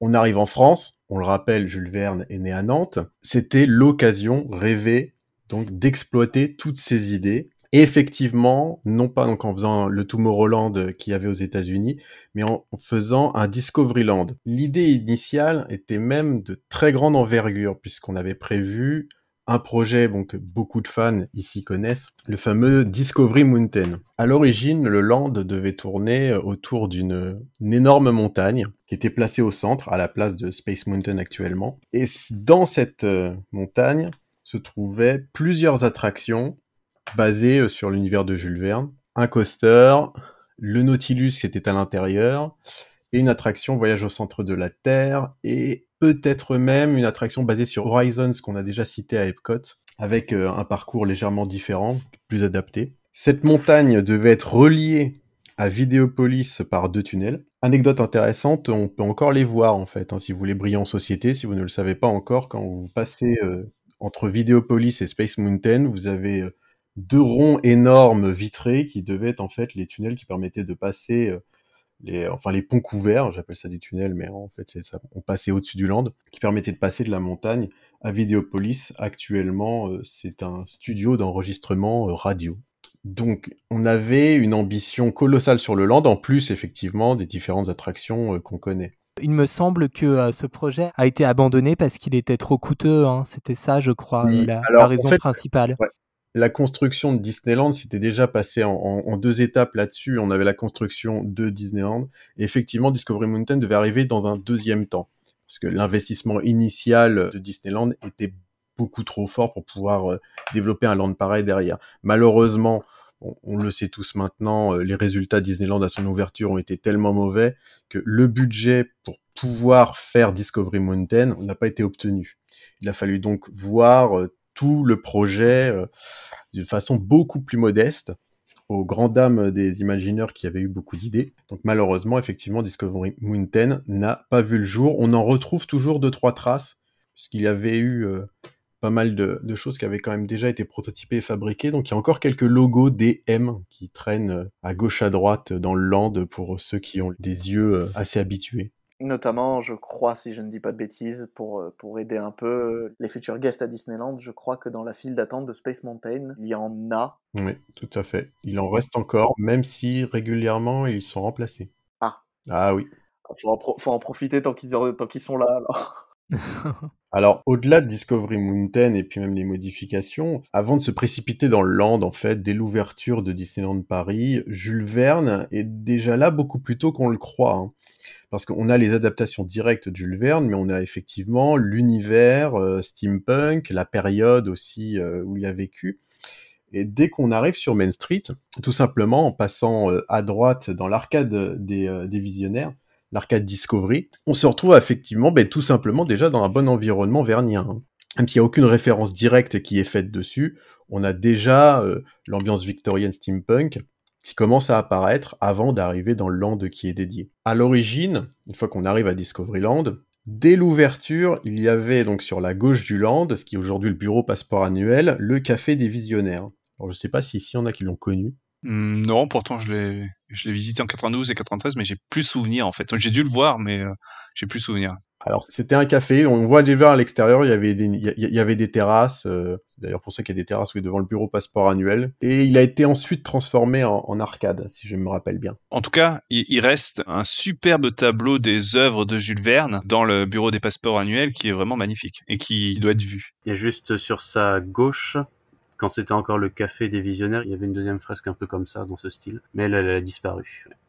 Ouais, alors déjà, on, bon, il y avait beaucoup d'éléments Jules Verne qui avaient déjà sur l'entrée de Discoveryland, on, on parle déjà de disparition, ça va malheureusement pas s'améliorer à la suite de notre histoire. Une fois qu'on arrive dans le land, mais tout simplement sur notre droite, on tombe sur un, un espèce de grand espace vert, une grande butte. Alors cet endroit-là, il y avait prévu d'avoir un restaurant qui, pour raison budgétaire également, n'a pas été construit. Il était en fait annexé sur la, la structure de Plaza Garden derrière pour profiter de la logistique. À la place donc, euh, eh ben, il y a eu tout simplement le monument hommage à Jules Verne, que tout le monde connaît. Vous connaissez bien sûr toute la citation qui est écrite dessus. Rappelle-la.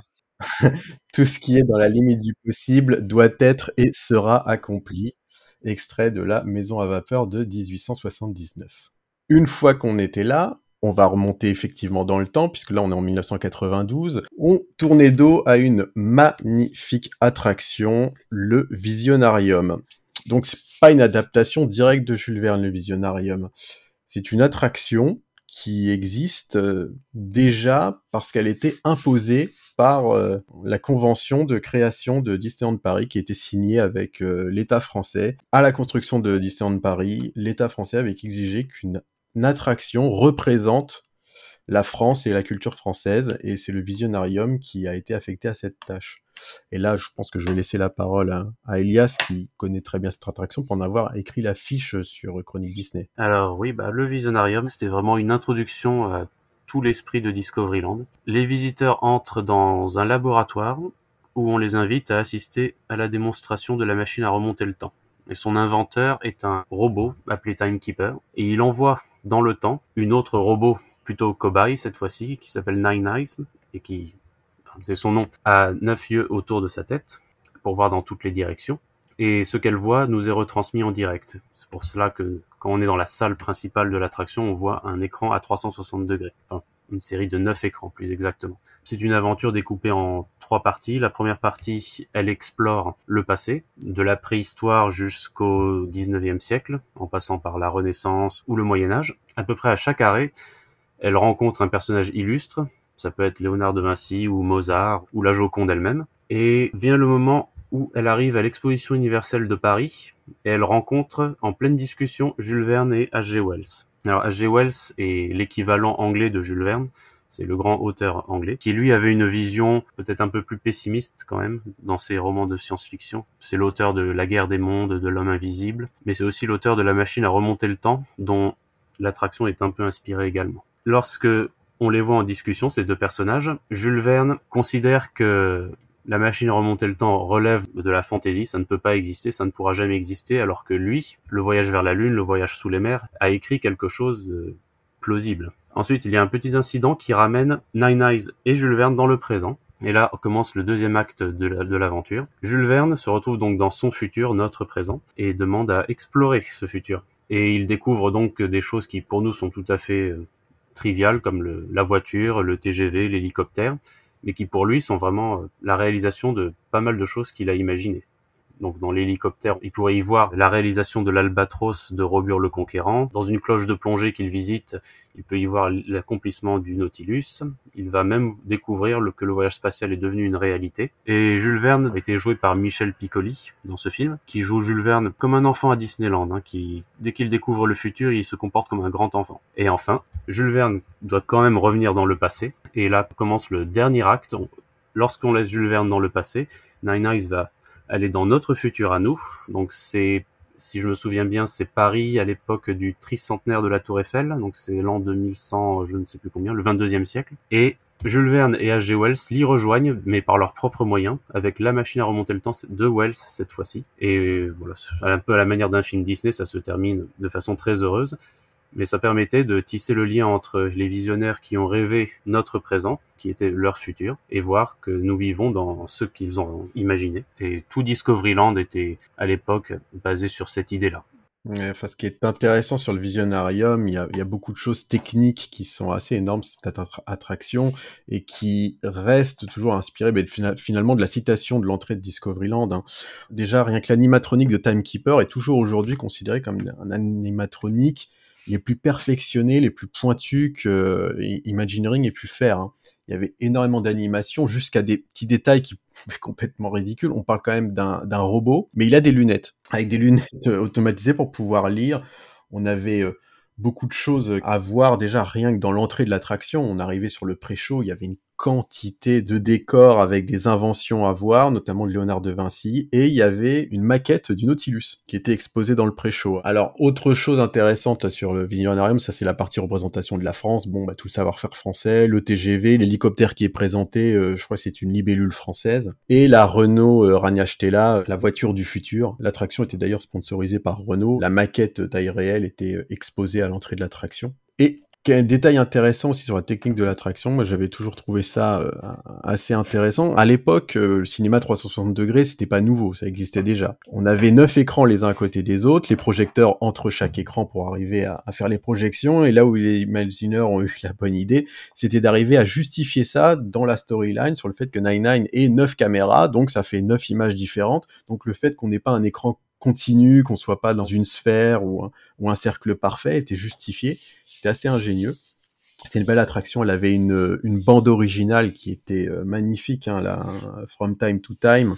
C'était euh, une super musique. Et malheureusement, ou heureusement pour certains, cette attraction qui avait fini par vieillir a été remplacée maintenant par Buzz Lightyear. Mais reste euh, des petites références puisque l'animatronic 99 est présent dans Buzz Lightyear sur la première scène euh, à droite, pour ceux qui ont l'œil. Et la musique de l'attraction peut toujours s'entendre normalement sur les tapis euh, roulants euh, du parking. Et dans l'attraction du Disneyland Railroad aussi, quand le train arrive et quitte Discoveryland.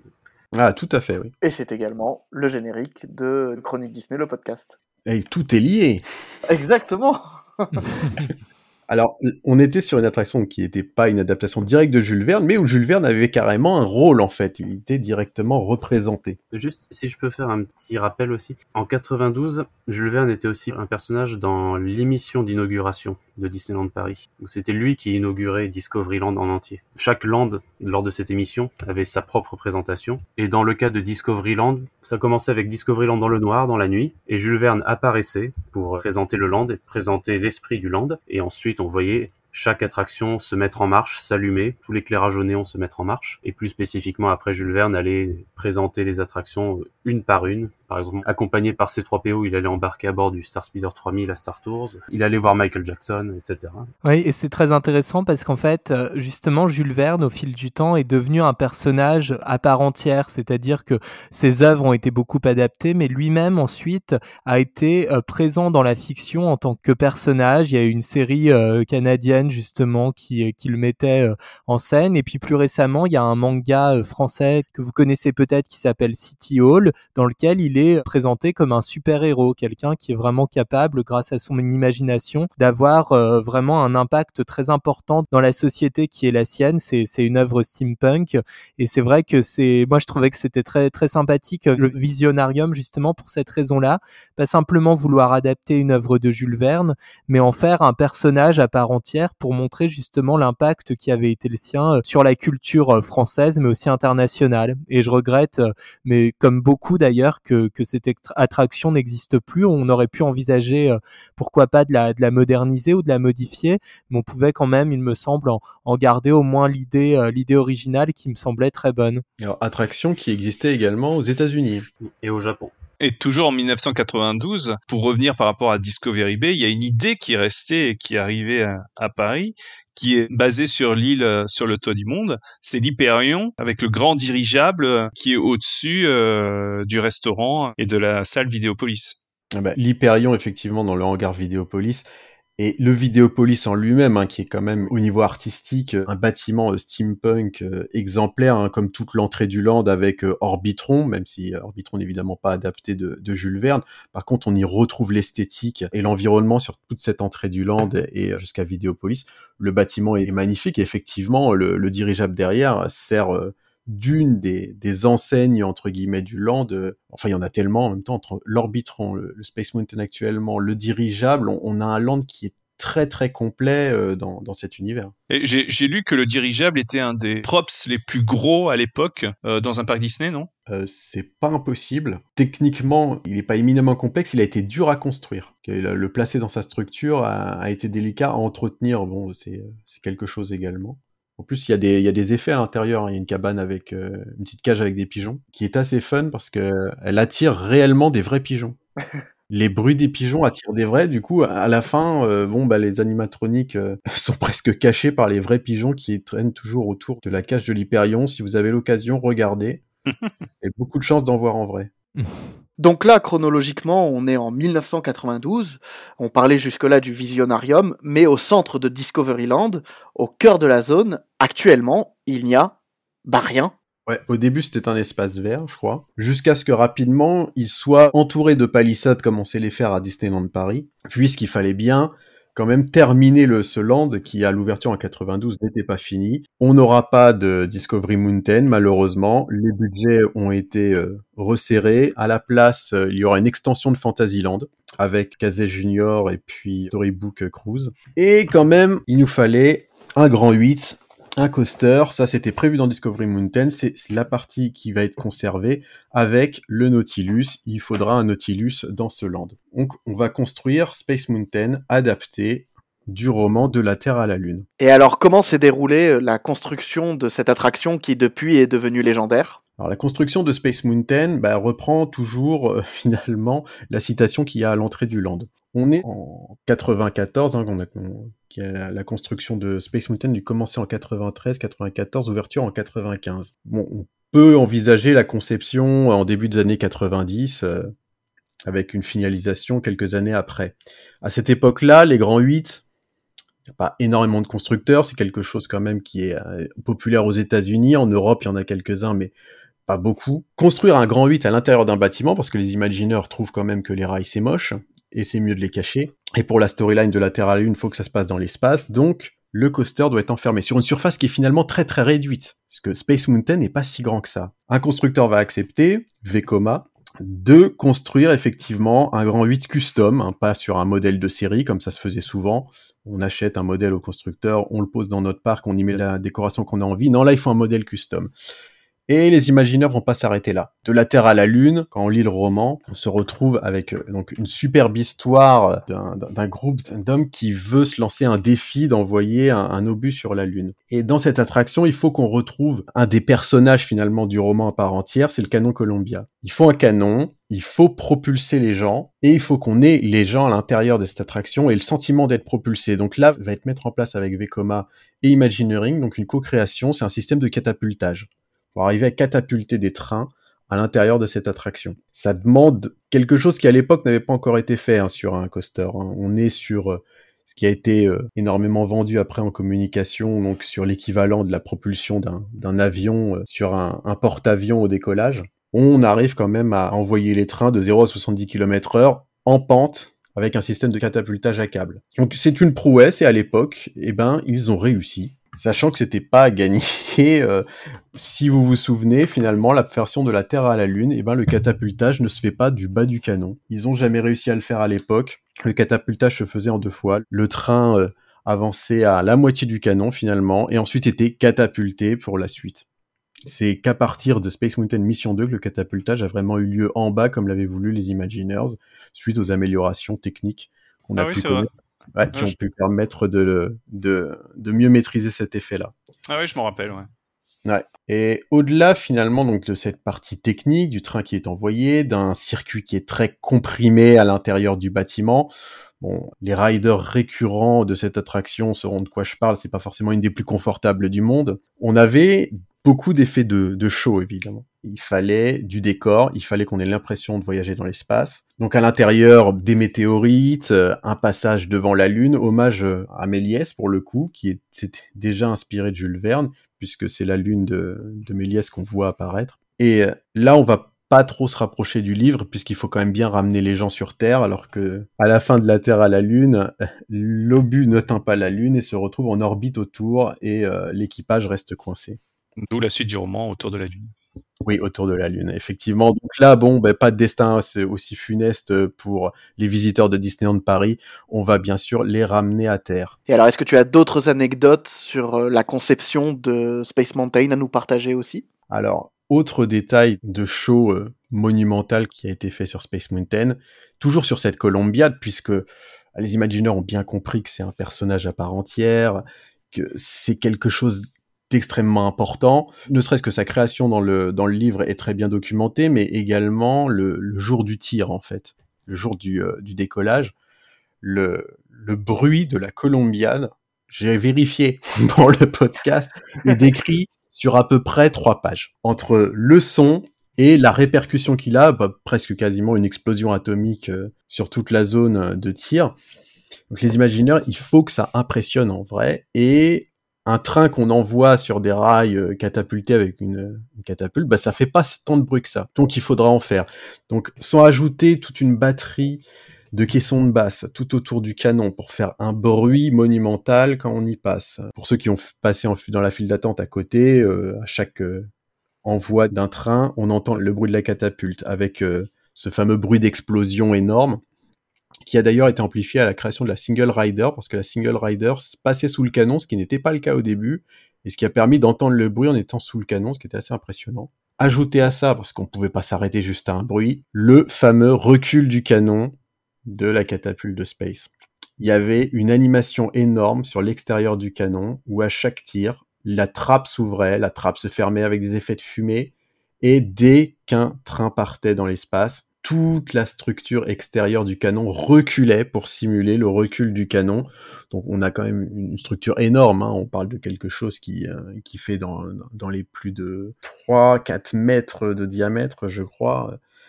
Donc une structure énorme. Bon, évidemment, on va pas aller plus loin sur le sujet puisqu'effectivement cet effet ne fonctionne plus depuis un peu plus de 10 ans, je crois. Ça a fonctionné quand même assez longtemps, mais a été extrêmement dur à maintenir. Donc, somme toute, une attraction extrêmement complète, ajouter à ça la file d'attente qui fait énormément de références euh, au Baltimore Gun Club, la gare qui est un exemple steampunk, les trains en eux-mêmes qui ont un habillage colossal qui était extrêmement rare à l'époque pour un grand 8. Même d'ailleurs leur redesign récent en bleu a été euh, acclamé de tous, hein. on était toujours resté dans l'optique. On pourrait en parler euh, des heures.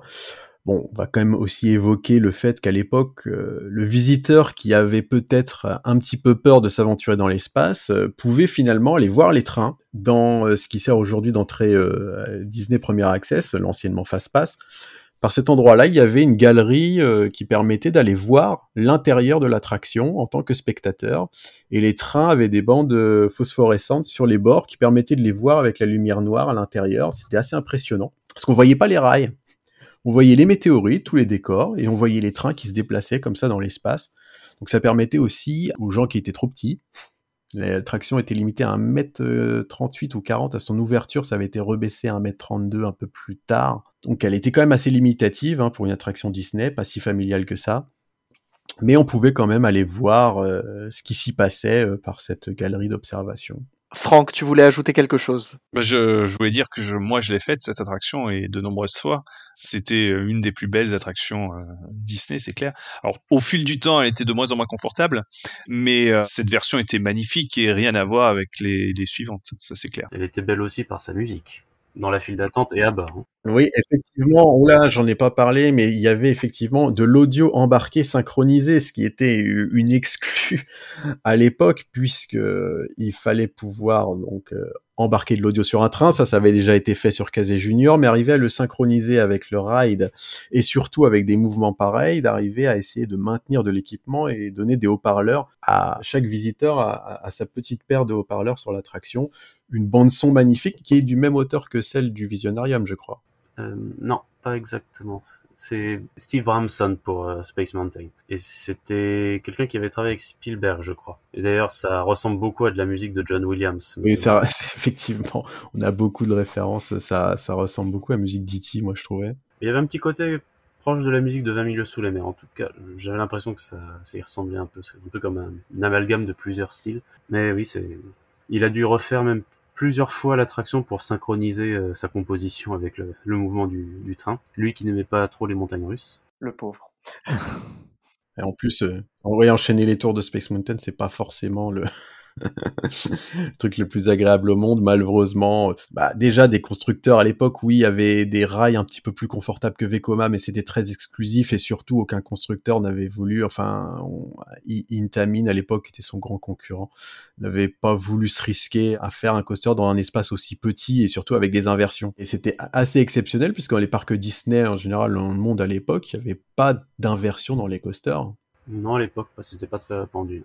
Non, il n'y en avait pas du tout, même, je dirais. Ouais, c'est une exclusivité française, ça. Oui, c'est ça. quelque chose qui a, qui a dû correspondre sûrement à une étude de marché. Les gens voulaient un coaster euh, d'envergure. Ça a été Temple du Péril qui a été ouvert en premier en urgence parce qu'il en fallait un. Et ensuite, euh, donc Space Mountain de la Terre à la Lune. Donc je précise Space Mountain de la Terre à la Lune parce que comme vous le savez, il a changé plusieurs fois de nom au gré euh, des envies marketing qu'il y a pu avoir. Et il est devenu quelques années plus tard, euh, Space Mountain Mission 2. Alors là, euh, la storyline n'avait plus aucun rapport effectivement avec Jules Verne. Ça dépend, parce que c'était présenté comme une suite de, de la Terre à la Lune, comme si on était un peu plus loin dans le futur. Même si, oui, dans son atmosphère, il n'y avait plus rien à voir.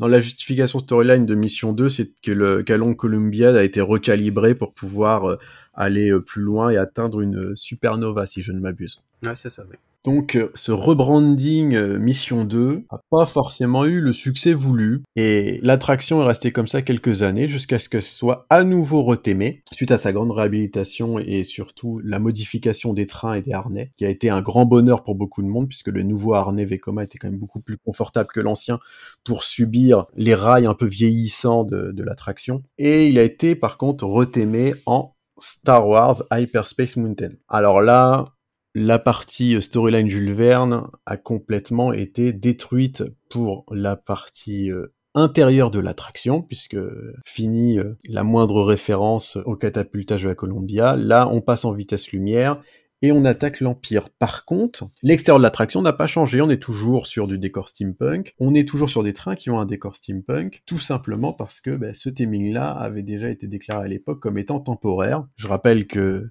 l'attraction Temple du Péril Disneyland Paris était déclarée comme temporaire également. Ça permet de donner une référence de la notion de temporaire à Disneyland.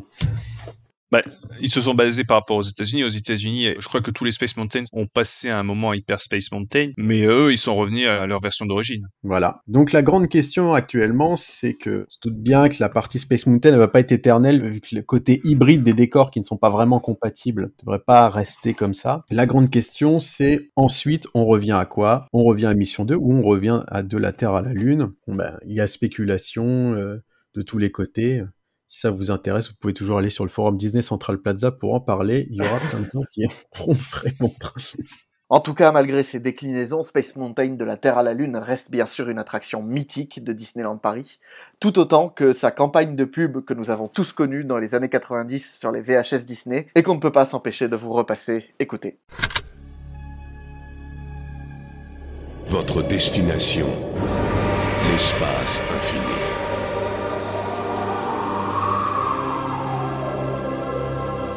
Vitesse astronomique.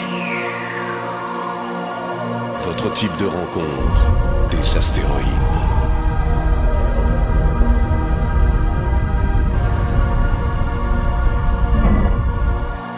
Entre la Terre et la Lune commence l'aventure. Space Mountain. La plus grande attraction de la galaxie est à Disneyland Paris. On a donc abordé le Visionarium, Space Mountain, l'Hyperion de Vidéopolis, mais on n'a pas encore parlé jusque-là d'une attraction phare également de l'imaginaire de Jules Verne. Alors que Space Mountain se situe en plein milieu d'un lac, cette autre attraction, elle, se trouve sous les profondeurs, c'est les mystères du Nautilus. Les mystères du Nautilus, à Disneyland Paris, à peu de choses près, ça reprend l'idée de visite du sous-marin, de la toute première attraction euh, 20 milieux sous les mers en 1955, donc celle qui exposait les décors du film mais qui n'existe plus. L'idée là était de faire une attraction assez simple mais qui était une référence à cette toute première version. Alors les visiteurs entrent dans le Nautilus, visitent les différentes salles et à un moment donné se retrouvent dans le grand salon dont le hublot s'ouvre sur l'attaque du monstre marin, le calamar géant. Ils survivent à cette attaque, mais le Nautilus est laissé dans un état endommagé et ils doivent vite le quitter. Donc ça, c'est le résumé rapide de ce parcours. En soi, ça se fait assez vite, mais comme il y a une foule de détails à admirer, à vérifier, surtout si on connaît le film, on peut y passer un certain temps. Alors euh, là, c'est quand même une visite qui donne l'impression d'être bien plus dans le sous-marin que ce qu'il y avait autrefois à Disneyland en 1955. Vous n'entrez pas dans un parcours circulaire vous traversez différents décors, vous traversez les salles comme si vous étiez vraiment dans le navire. Vous regardez autour de vous, les, murs sont vraiment incurvés comme si vous étiez dans une coque. Vous passez d'une salle à une autre sans transition. Il y a vraiment une porte que vous franchissez, vous arrivez dans la salle suivante. Et pour être sûr que vous avez bien suivi ce parcours-là, il y a même un plan juste à l'entrée qui vous montre le parcours que vous suivez à l'intérieur même du Nautilus. Alors la création de cette attraction-là. Pour en parler, on va remonter un petit peu aux années 60. À l'époque, il y avait un homme qui s'appelait Tom Sherman, qui plus tard travaillera pour Imagineering. Cet homme-là était un fan absolu de 20 milieux sous les mers, le film, et avait eu pour ambition de recréer dans son studio, aux États-Unis, il avait voulu recréer une pièce du Nautilus. Donc euh, pendant longtemps, il s'était amusé à, modifier les murs de son appartement pour qu'il ressemble à des coursives euh, métalliques rivetées ou avec de la tuyauterie avec des bouches d'aération, ce genre de choses. Les meubles, il s'était arrangé pour meubler son appartement avec des meubles qui pourraient figurer au mobilier du capitaine Nemo. Parfois, il trouvait des subterfuges comme euh, un canapé qu'il ne pouvait pas enlever il fallait donc le cacher sous une estrade ou ce genre de choses. Il a détaillé ça dans une sorte de carnet qu'on peut, je pense, trouver sur Internet encore, où c'est assez intéressant de voir comment il a changé un appartement, somme toute banal, en une véritable pièce du Nautilus. Et vous avez vraiment l'impression d'y être, hein, jusqu'au moindre détail. Ce qui est marrant, c'est que c'est quelque chose qui devient quand même pas mal à la mode en ce moment de se faire dans sa maison, son appart, une pièce steampunk. Bon, pour la plupart des gens, c'est souvent les, les, WC et ils n'ont pas forcément cette ambition-là. Et euh, il était précurseur quand même d'avoir fait ça chez lui. Ah oui, oui, oui c'était un geek avant l'heure, si on peut dire. Mais ce travail-là bah, a attiré forcément l'attention des concepteurs de Disneyland Paris. Et comme il était d'une certaine façon l'expert du Nautilus, il connaissait tout, hein, des moindres détails vraiment du film. Il savait où était placé tel rivet, tel canapé, tel bocal dans les vitrines du capitaine Nemo. Donc c'est lui qui a conçu en grande partie le décor de l'attraction tel qu'on l'a à Disneyland Paris. Alors ces décors ont été conçus en Californie et ont été ensuite amenés en France par bateau, si je ne me trompe pas, et également pour la création du, de l'animatronique qui représente le calamar géant, que les cast members appellent très affectueusement Mireille, apparemment. Il a fallu... Alors, la scène était un peu plus complexe qu'aujourd'hui, telle que l'on peut l'avoir aujourd'hui. Quand les visiteurs entraient, l'orgue dans le salon jouait donc ce que joue le capitaine Nemo dans le film, c'est Toccata et Fugue de Jean-Sébastien Bach. Et le hublot s'ouvrait avec la narration du capitaine qui présentait les merveilles de l'océan. Et ensuite, surgit de nulle part, apparaissait un immense tentacule unique qui essayait d'attraper le sous-marin. Ensuite, le hublot se refermait, le sous-marin tentait d'échapper à ce tentacule-là, et une panne immobilisait le navire, et quand le hublot se rouvrait, cette fois-ci on voyait vraiment apparaître l'entièreté du monstre. Et ensuite, les décharges permettaient de le repousser. Donc c'est une, animation un peu plus longue, mais qui a été écourtée ensuite. On en voit aujourd'hui une version courte de ça. Effectivement, l'animation était longue. Il y avait plusieurs tentatives pour le repousser, une décharge, une, gros, une grosse décharge. En fait, comme le show était tellement long, les gens avaient tendance à s'attrouper en fait à cet endroit-là ce qui bloquait énormément le débit de l'attraction. Et c'est pas une attraction où on peut mettre énormément de gens en même temps, sinon ça nuit complètement à l'immersion.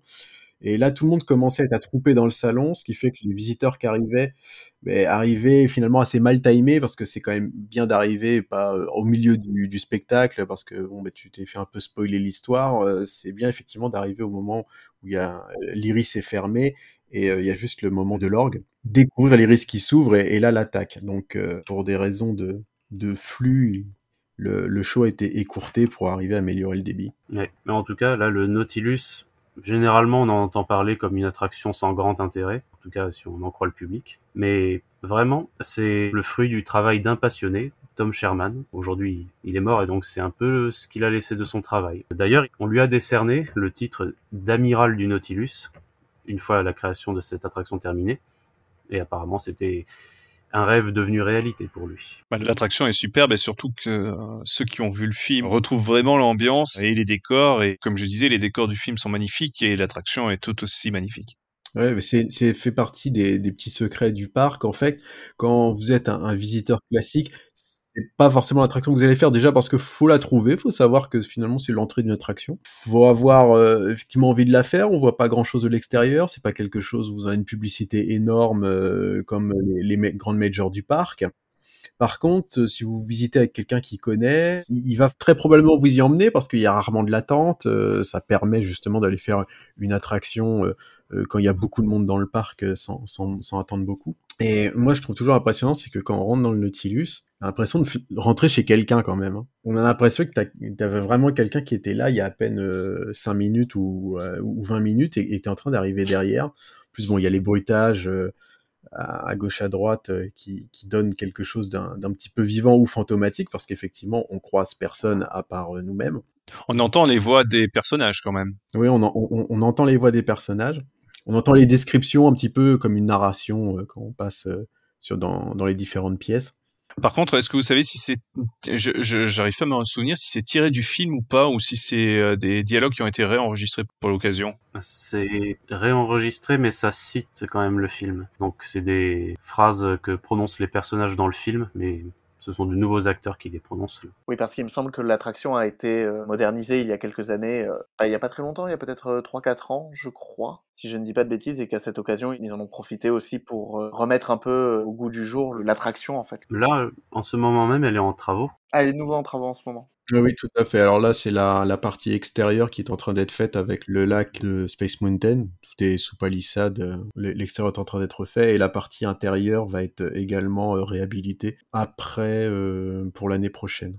Et d'ailleurs, dernier détail aussi, celui qui a fait l'attraction, Tom Sherman, je crois que c'est lui aussi qui a fait les maquettes dont on parlait un peu plus tôt, les maquettes du Nautilus dans le Visionarium et dans le Waltz. Ouais, je crois bien. Parce qu'effectivement, on a une autre référence à, à, Jules Verne euh, en allant dans le Waltz. Alors, c'est une référence logique pour ceux qui connaissent le restaurant Waltz. Euh, il y a une salle par euh, land qui représente chaque land de Disneyland. Donc, effectivement, il y a une salle Discoveryland, donc la salle Discoveryland bah, représente Jules Verne en partie avec effectivement cette maquette du Nautilus et pas mal de références euh, aux Landes.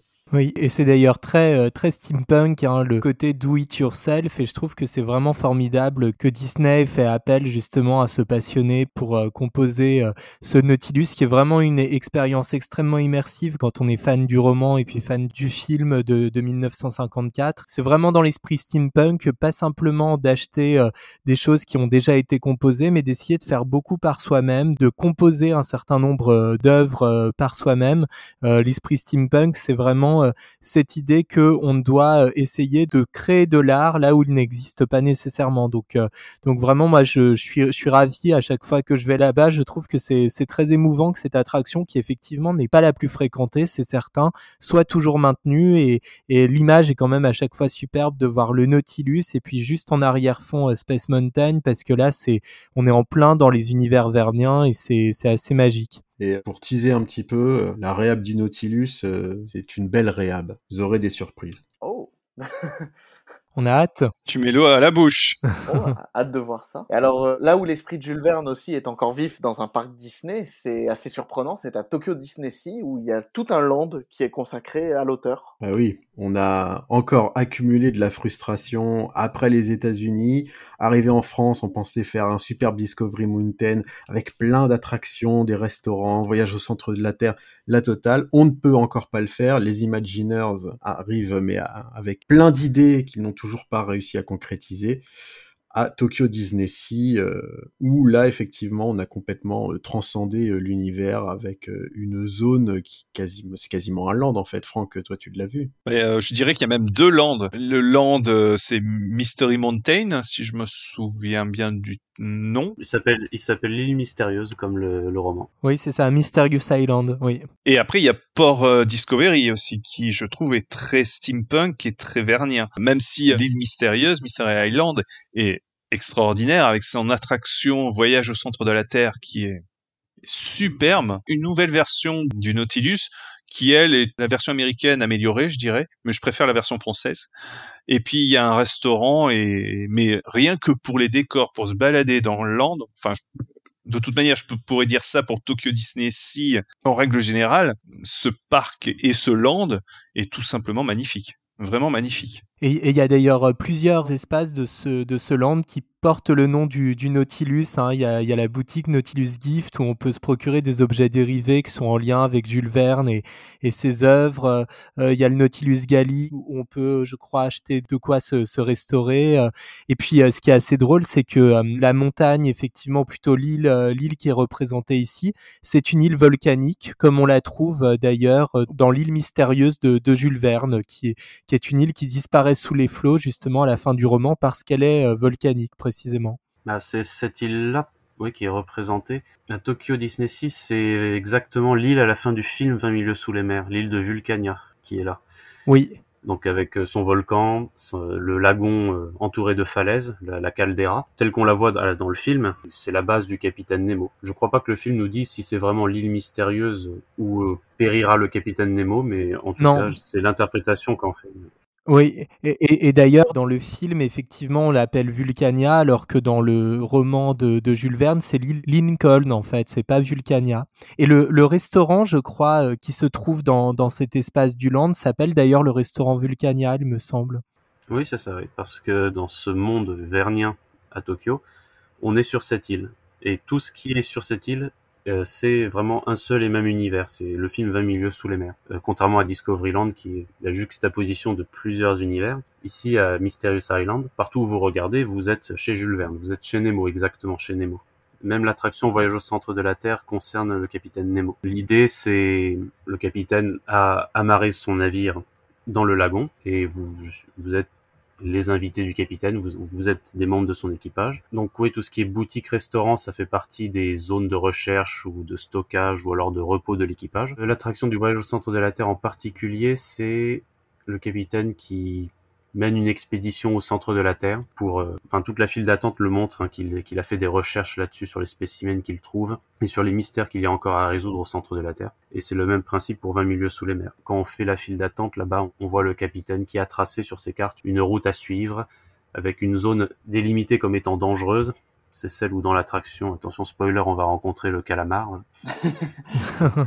Et dans l'attraction de 20 milieux sous les mers à Tokyo, c'est en effet une reprise de la version américaine où on se déplace en sous-marin, mais cette fois-ci on n'est pas dans le Nautilus lui-même, qui lui est amarré dans le land, Euh, on est dans une sorte de cloche de plongée ou de, de bathyscaphe qui s'appelle le Neptune et qui se déplace, euh, je crois qu'il y a trois groupes qui peuvent entrer dedans, trois groupes de visiteurs, et il se déplace, euh, on va dire avec une technologie euh, un peu comme Peter Pan, il est suspendu au plafond et on voit en dessous de nous les fonds marins. Donc on traverse un champ d'épave, on traverse, euh, je crois qu'il y a des zones euh, de récolte euh, sous-marine. Et à un moment donné, oui, on tombe sur le calamar géant qui endommage le submersible et on se retrouve euh, emmené jusque dans les profondeurs en train de couler et on découvre après Atlantis. Et une fois en Atlantis, des petits êtres, des petits Atlantéens nous aident à remonter à la surface. En soi, c'est c'est différent de Disneyland Paris car on ne peut pas visiter le Nautilus là-bas malheureusement. C'est un peu ce qui manque d'ailleurs à ce land. Mais on peut embarquer dans l'aventure de 20 milieux sous les mers. Ce que nous, ici à Disneyland Paris, on peut pas vraiment faire. Oui, c'est vrai. Et puis, pour euh, compléter, d'ailleurs, euh, tu, tu rappelais qu'on était vraiment chez le capitaine Nemo. Il me semble qu'il y a, il y a une place, d'ailleurs, avec le N majuscule de Nemo que, qui, est bien mise en valeur, justement, pour, pour montrer qu'on est vraiment chez lui dans, dans son univers. Et puis, le style architectural de l'ensemble de ce land, d'ailleurs, c'est euh, c'est le style architectural qu'on appelle l'art nouveau, que l'on retrouve souvent avec Gustave Eiffel. Et d'ailleurs, même si Jules Verne n'a rien à voir avec cela, on, on désigne souvent ce, style architectural par le style Jules Verne. C'est un des mots qui est, employé, une des expressions qui est employée pour, le désigner. Donc là, indéniablement, c'est sans doute euh, euh, l'un des parcs Disney, sinon le parc Disney actuellement, qui rend le, plus hommage à Jules Verne et à ses œuvres. Le souci du détail est très poussé, c'est sûr. Quand on voit, je pas, les bancs, par exemple, les bancs dans la zone qui ressemblent à des points d'amarrage, ou les fontaines à boire qui sont enfin juste steampunk euh, au possible. Oui, là, c'est vraiment... Euh... Et je crois même que le volcan lui-même, qui s'appelle le mont Prométhée, il est vu visible de tout le parc, hein, c'est le point central du parc lui-même. Il est conçu pour... Euh... Vu depuis Mysterious Island, il est conçu pour ressembler à une véritable montagne volcanique avec des coulées de lave et ce genre de choses. Mais s'il est vu des autres landes, il, prend une allure différente. S'il est vu depuis le port américain, il ressemble à une montagne américaine. Et s'il est vu depuis Port Discovery, il ressemble à une montagne, euh, je saurais pas trop décrire, peut-être un peu Alien ou ce genre de choses. Et ensuite, bah oui, il y a le port Discovery qui maintenant est un peu tourné vers la thématisation du monde de Nemo et pas tellement du futur. Lui aussi, il a un aspect qui ressemble à notre Discoveryland. Et alors, vous parliez d'une attraction en particulier du Land, Voyage au centre de la Terre. Est-ce que vous avez plus de détails à nous partager? Ilyes, peut-être?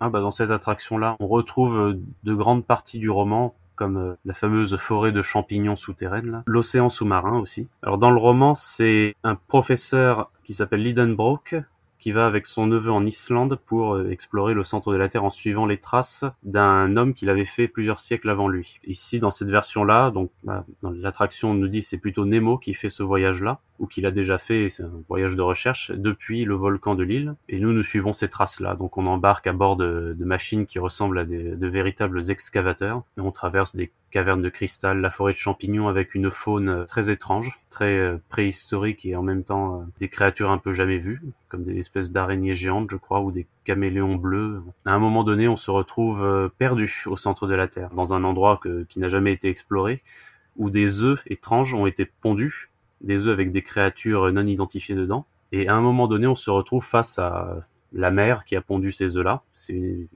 une espèce de larve géante de lave qui est sur le point d'attaquer le véhicule. D'ailleurs, toujours dans l'attraction, on voit un véhicule devant nous. Seulement, ce véhicule devant nous disparaît juste avant qu'on voit le monstre. Et quand c'est à notre tour d'y arriver, on voit à côté du monstre le véhicule détruit. Évidemment, le vrai véhicule lui est déjà parti loin, mais c'est pour donner l'impression que la créature est réellement dangereuse et qu'elle a attrapé le véhicule juste devant nous. À partir de là, au moment où c'est à notre tour d'y passer, une éruption a lieu et nous projette hors du volcan. Alors c'est la technologie de l'attraction Rocket Rods ou Test Track, si vous enfin pour ceux qui ont fait Test Track à Epcot. Donc c'est des voitures qui peuvent aller d'un seul coup très très vite pendant très longtemps. Voilà, sur comme si on était sur un circuit de course. Oui, c'est ça, c'est que l'attraction, en fait, est très contemplative pendant un moment, et l'instant d'après, elle devient à la limite, euh, bon, peut-être pas un coaster, mais en tout cas, plus la sensation forte. Que... C'est l'éruption du volcan, et c'est aussi comme ça que se termine le roman pour le professeur Lidenbrock, où c'est une éruption qui les fait sortir euh, du Stromboli, je crois, et c'est comme ça qu'il remonte à la surface de la Terre.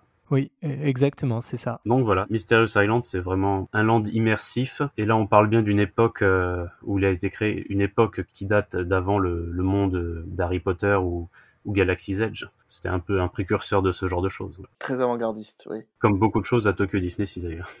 Beaucoup de, de lands sont comme ça. D'ailleurs, je crois qu'on dit pas land là-bas, on dit des ports ou des, oui, des ports. Ouais.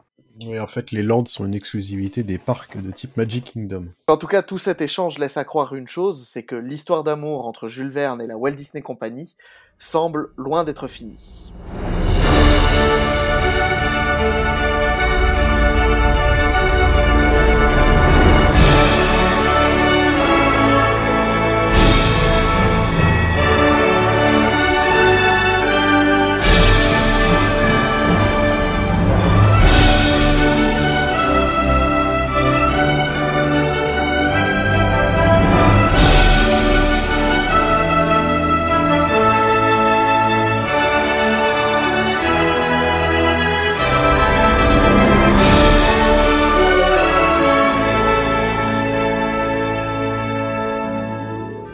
Notre podcast sur Jules Verne et son influence sur les créations Disney touche à sa fin. Alors avant de rendre l'antenne, j'aimerais faire avec vous un dernier petit tour de table sur le sujet. Paul, est-ce que toi, il y a une œuvre ou une création particulière inspirée de Jules Verne que tu retiens? Ben, moi, bon, je vais pas être très original, mais ça reste euh, ce que je connais euh, le plus. Ben, ça reste Discoveryland et notamment bon, le Visionarium et Space Mountain de la Terre à la Lune, qui sont des attractions que je connais depuis que je suis enfant. Hein. J'ai grandi avec, je les ai vus se construire. C'est des attractions qui m'ont marqué euh, toutes les deux. Cette influence euh, donc que Jules Verne a eue sur le land, mais euh, chaque fois qu'on y va, on, y repense toujours. Entre le style steampunk, ben, malheureusement les attractions, les deux que je cite ont, ont, disparu. Bon, une a été plus ou moins transformée et l'autre a disparu. Ça, ça laisse toujours un, un sentiment de tristesse ce, ce land et un petit peu d'inachevé, mais j'espère que ça va s'arranger avec la suite.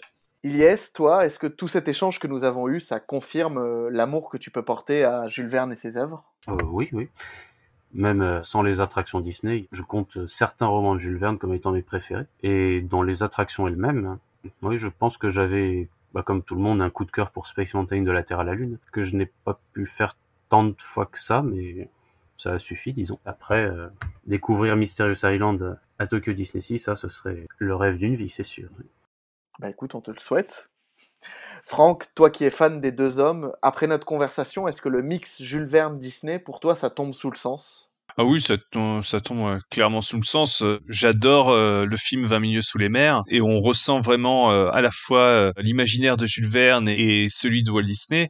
Et après, bah, forcément, les attractions qui en découlent, que ce soit 20 milieux sous les mers à Disneyland Paris, l'ancien Space Mountain, mais euh, également euh, Mysterious Land à Tokyo Disney Sea qui est vraiment euh, vraiment magnifique. Et puis bah moi en plus Jules Verne, j'aime beaucoup ces romans, j'en ai lu à peu près la moitié et il y a un roman que j'aimerais que Disney s'en empare pour faire un je pense qu'il pourrait faire une belle attraction, c'est l'île Alice, un roman assez de science-fiction plutôt méconnu de, de l'auteur, où euh, il y a une île en fait immense qui se meut dans l'océan euh, grâce à des hélices, en fait une sorte de grand bateau géant. Et enfin, Nicolas, après tes recherches et nos discussions, est-ce que tu dirais que Jules Verne et Walt Disney étaient faits du même bois? Oui, exactement. Je crois que euh, l'ensemble de notre échange, euh, qui était vraiment passionnant, et je vous remercie euh, de nouveau de m'avoir invité, de m'avoir permis d'avoir cette discussion avec vous. Ça a été un grand plaisir. Je crois que vraiment, on a bien montré à quel point les deux hommes finalement étaient proches. Déjà, ils le sont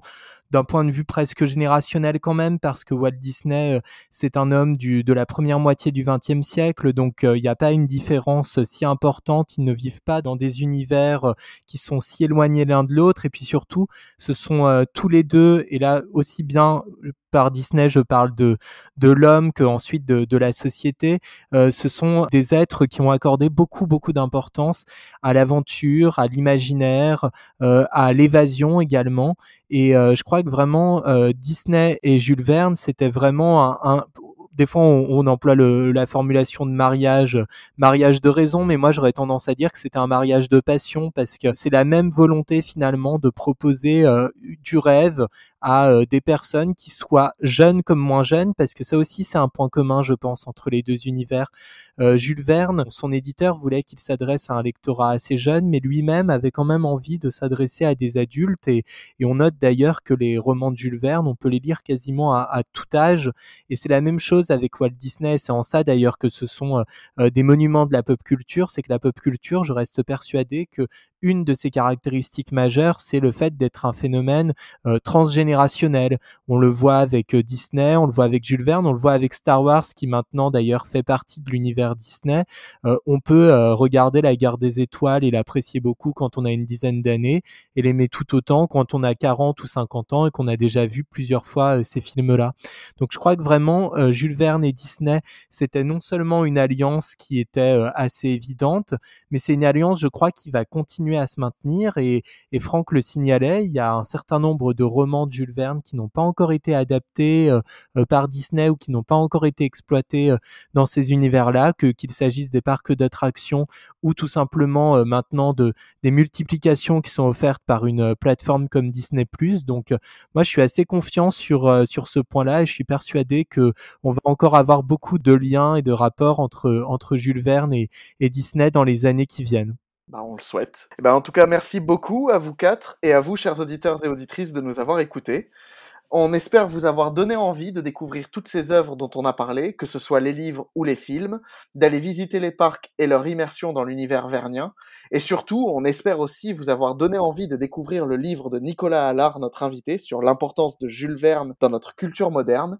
Je le rappelle, ça s'appelle Les mondes extraordinaires de Jules Verne, c'est aux éditions Armand Collin, et c'est une super idée de cadeau de Noël, pensez-y. Vous pouvez nous lire partout, sur notre site amiral chroniquedisney.fr, mais aussi sur le forum disneycentralplaza.com sur Facebook, Twitter et Instagram, at Chronique Disney. Si ce podcast vous a plu, n'hésitez pas à nous le dire dans les commentaires sur les réseaux sociaux et surtout à le partager et à vous abonner, c'est très important. On se retrouve le mois prochain pour une nouvelle écoute. D'ici là, portez-vous bien et à très bientôt. Salut Salut Au revoir Au revoir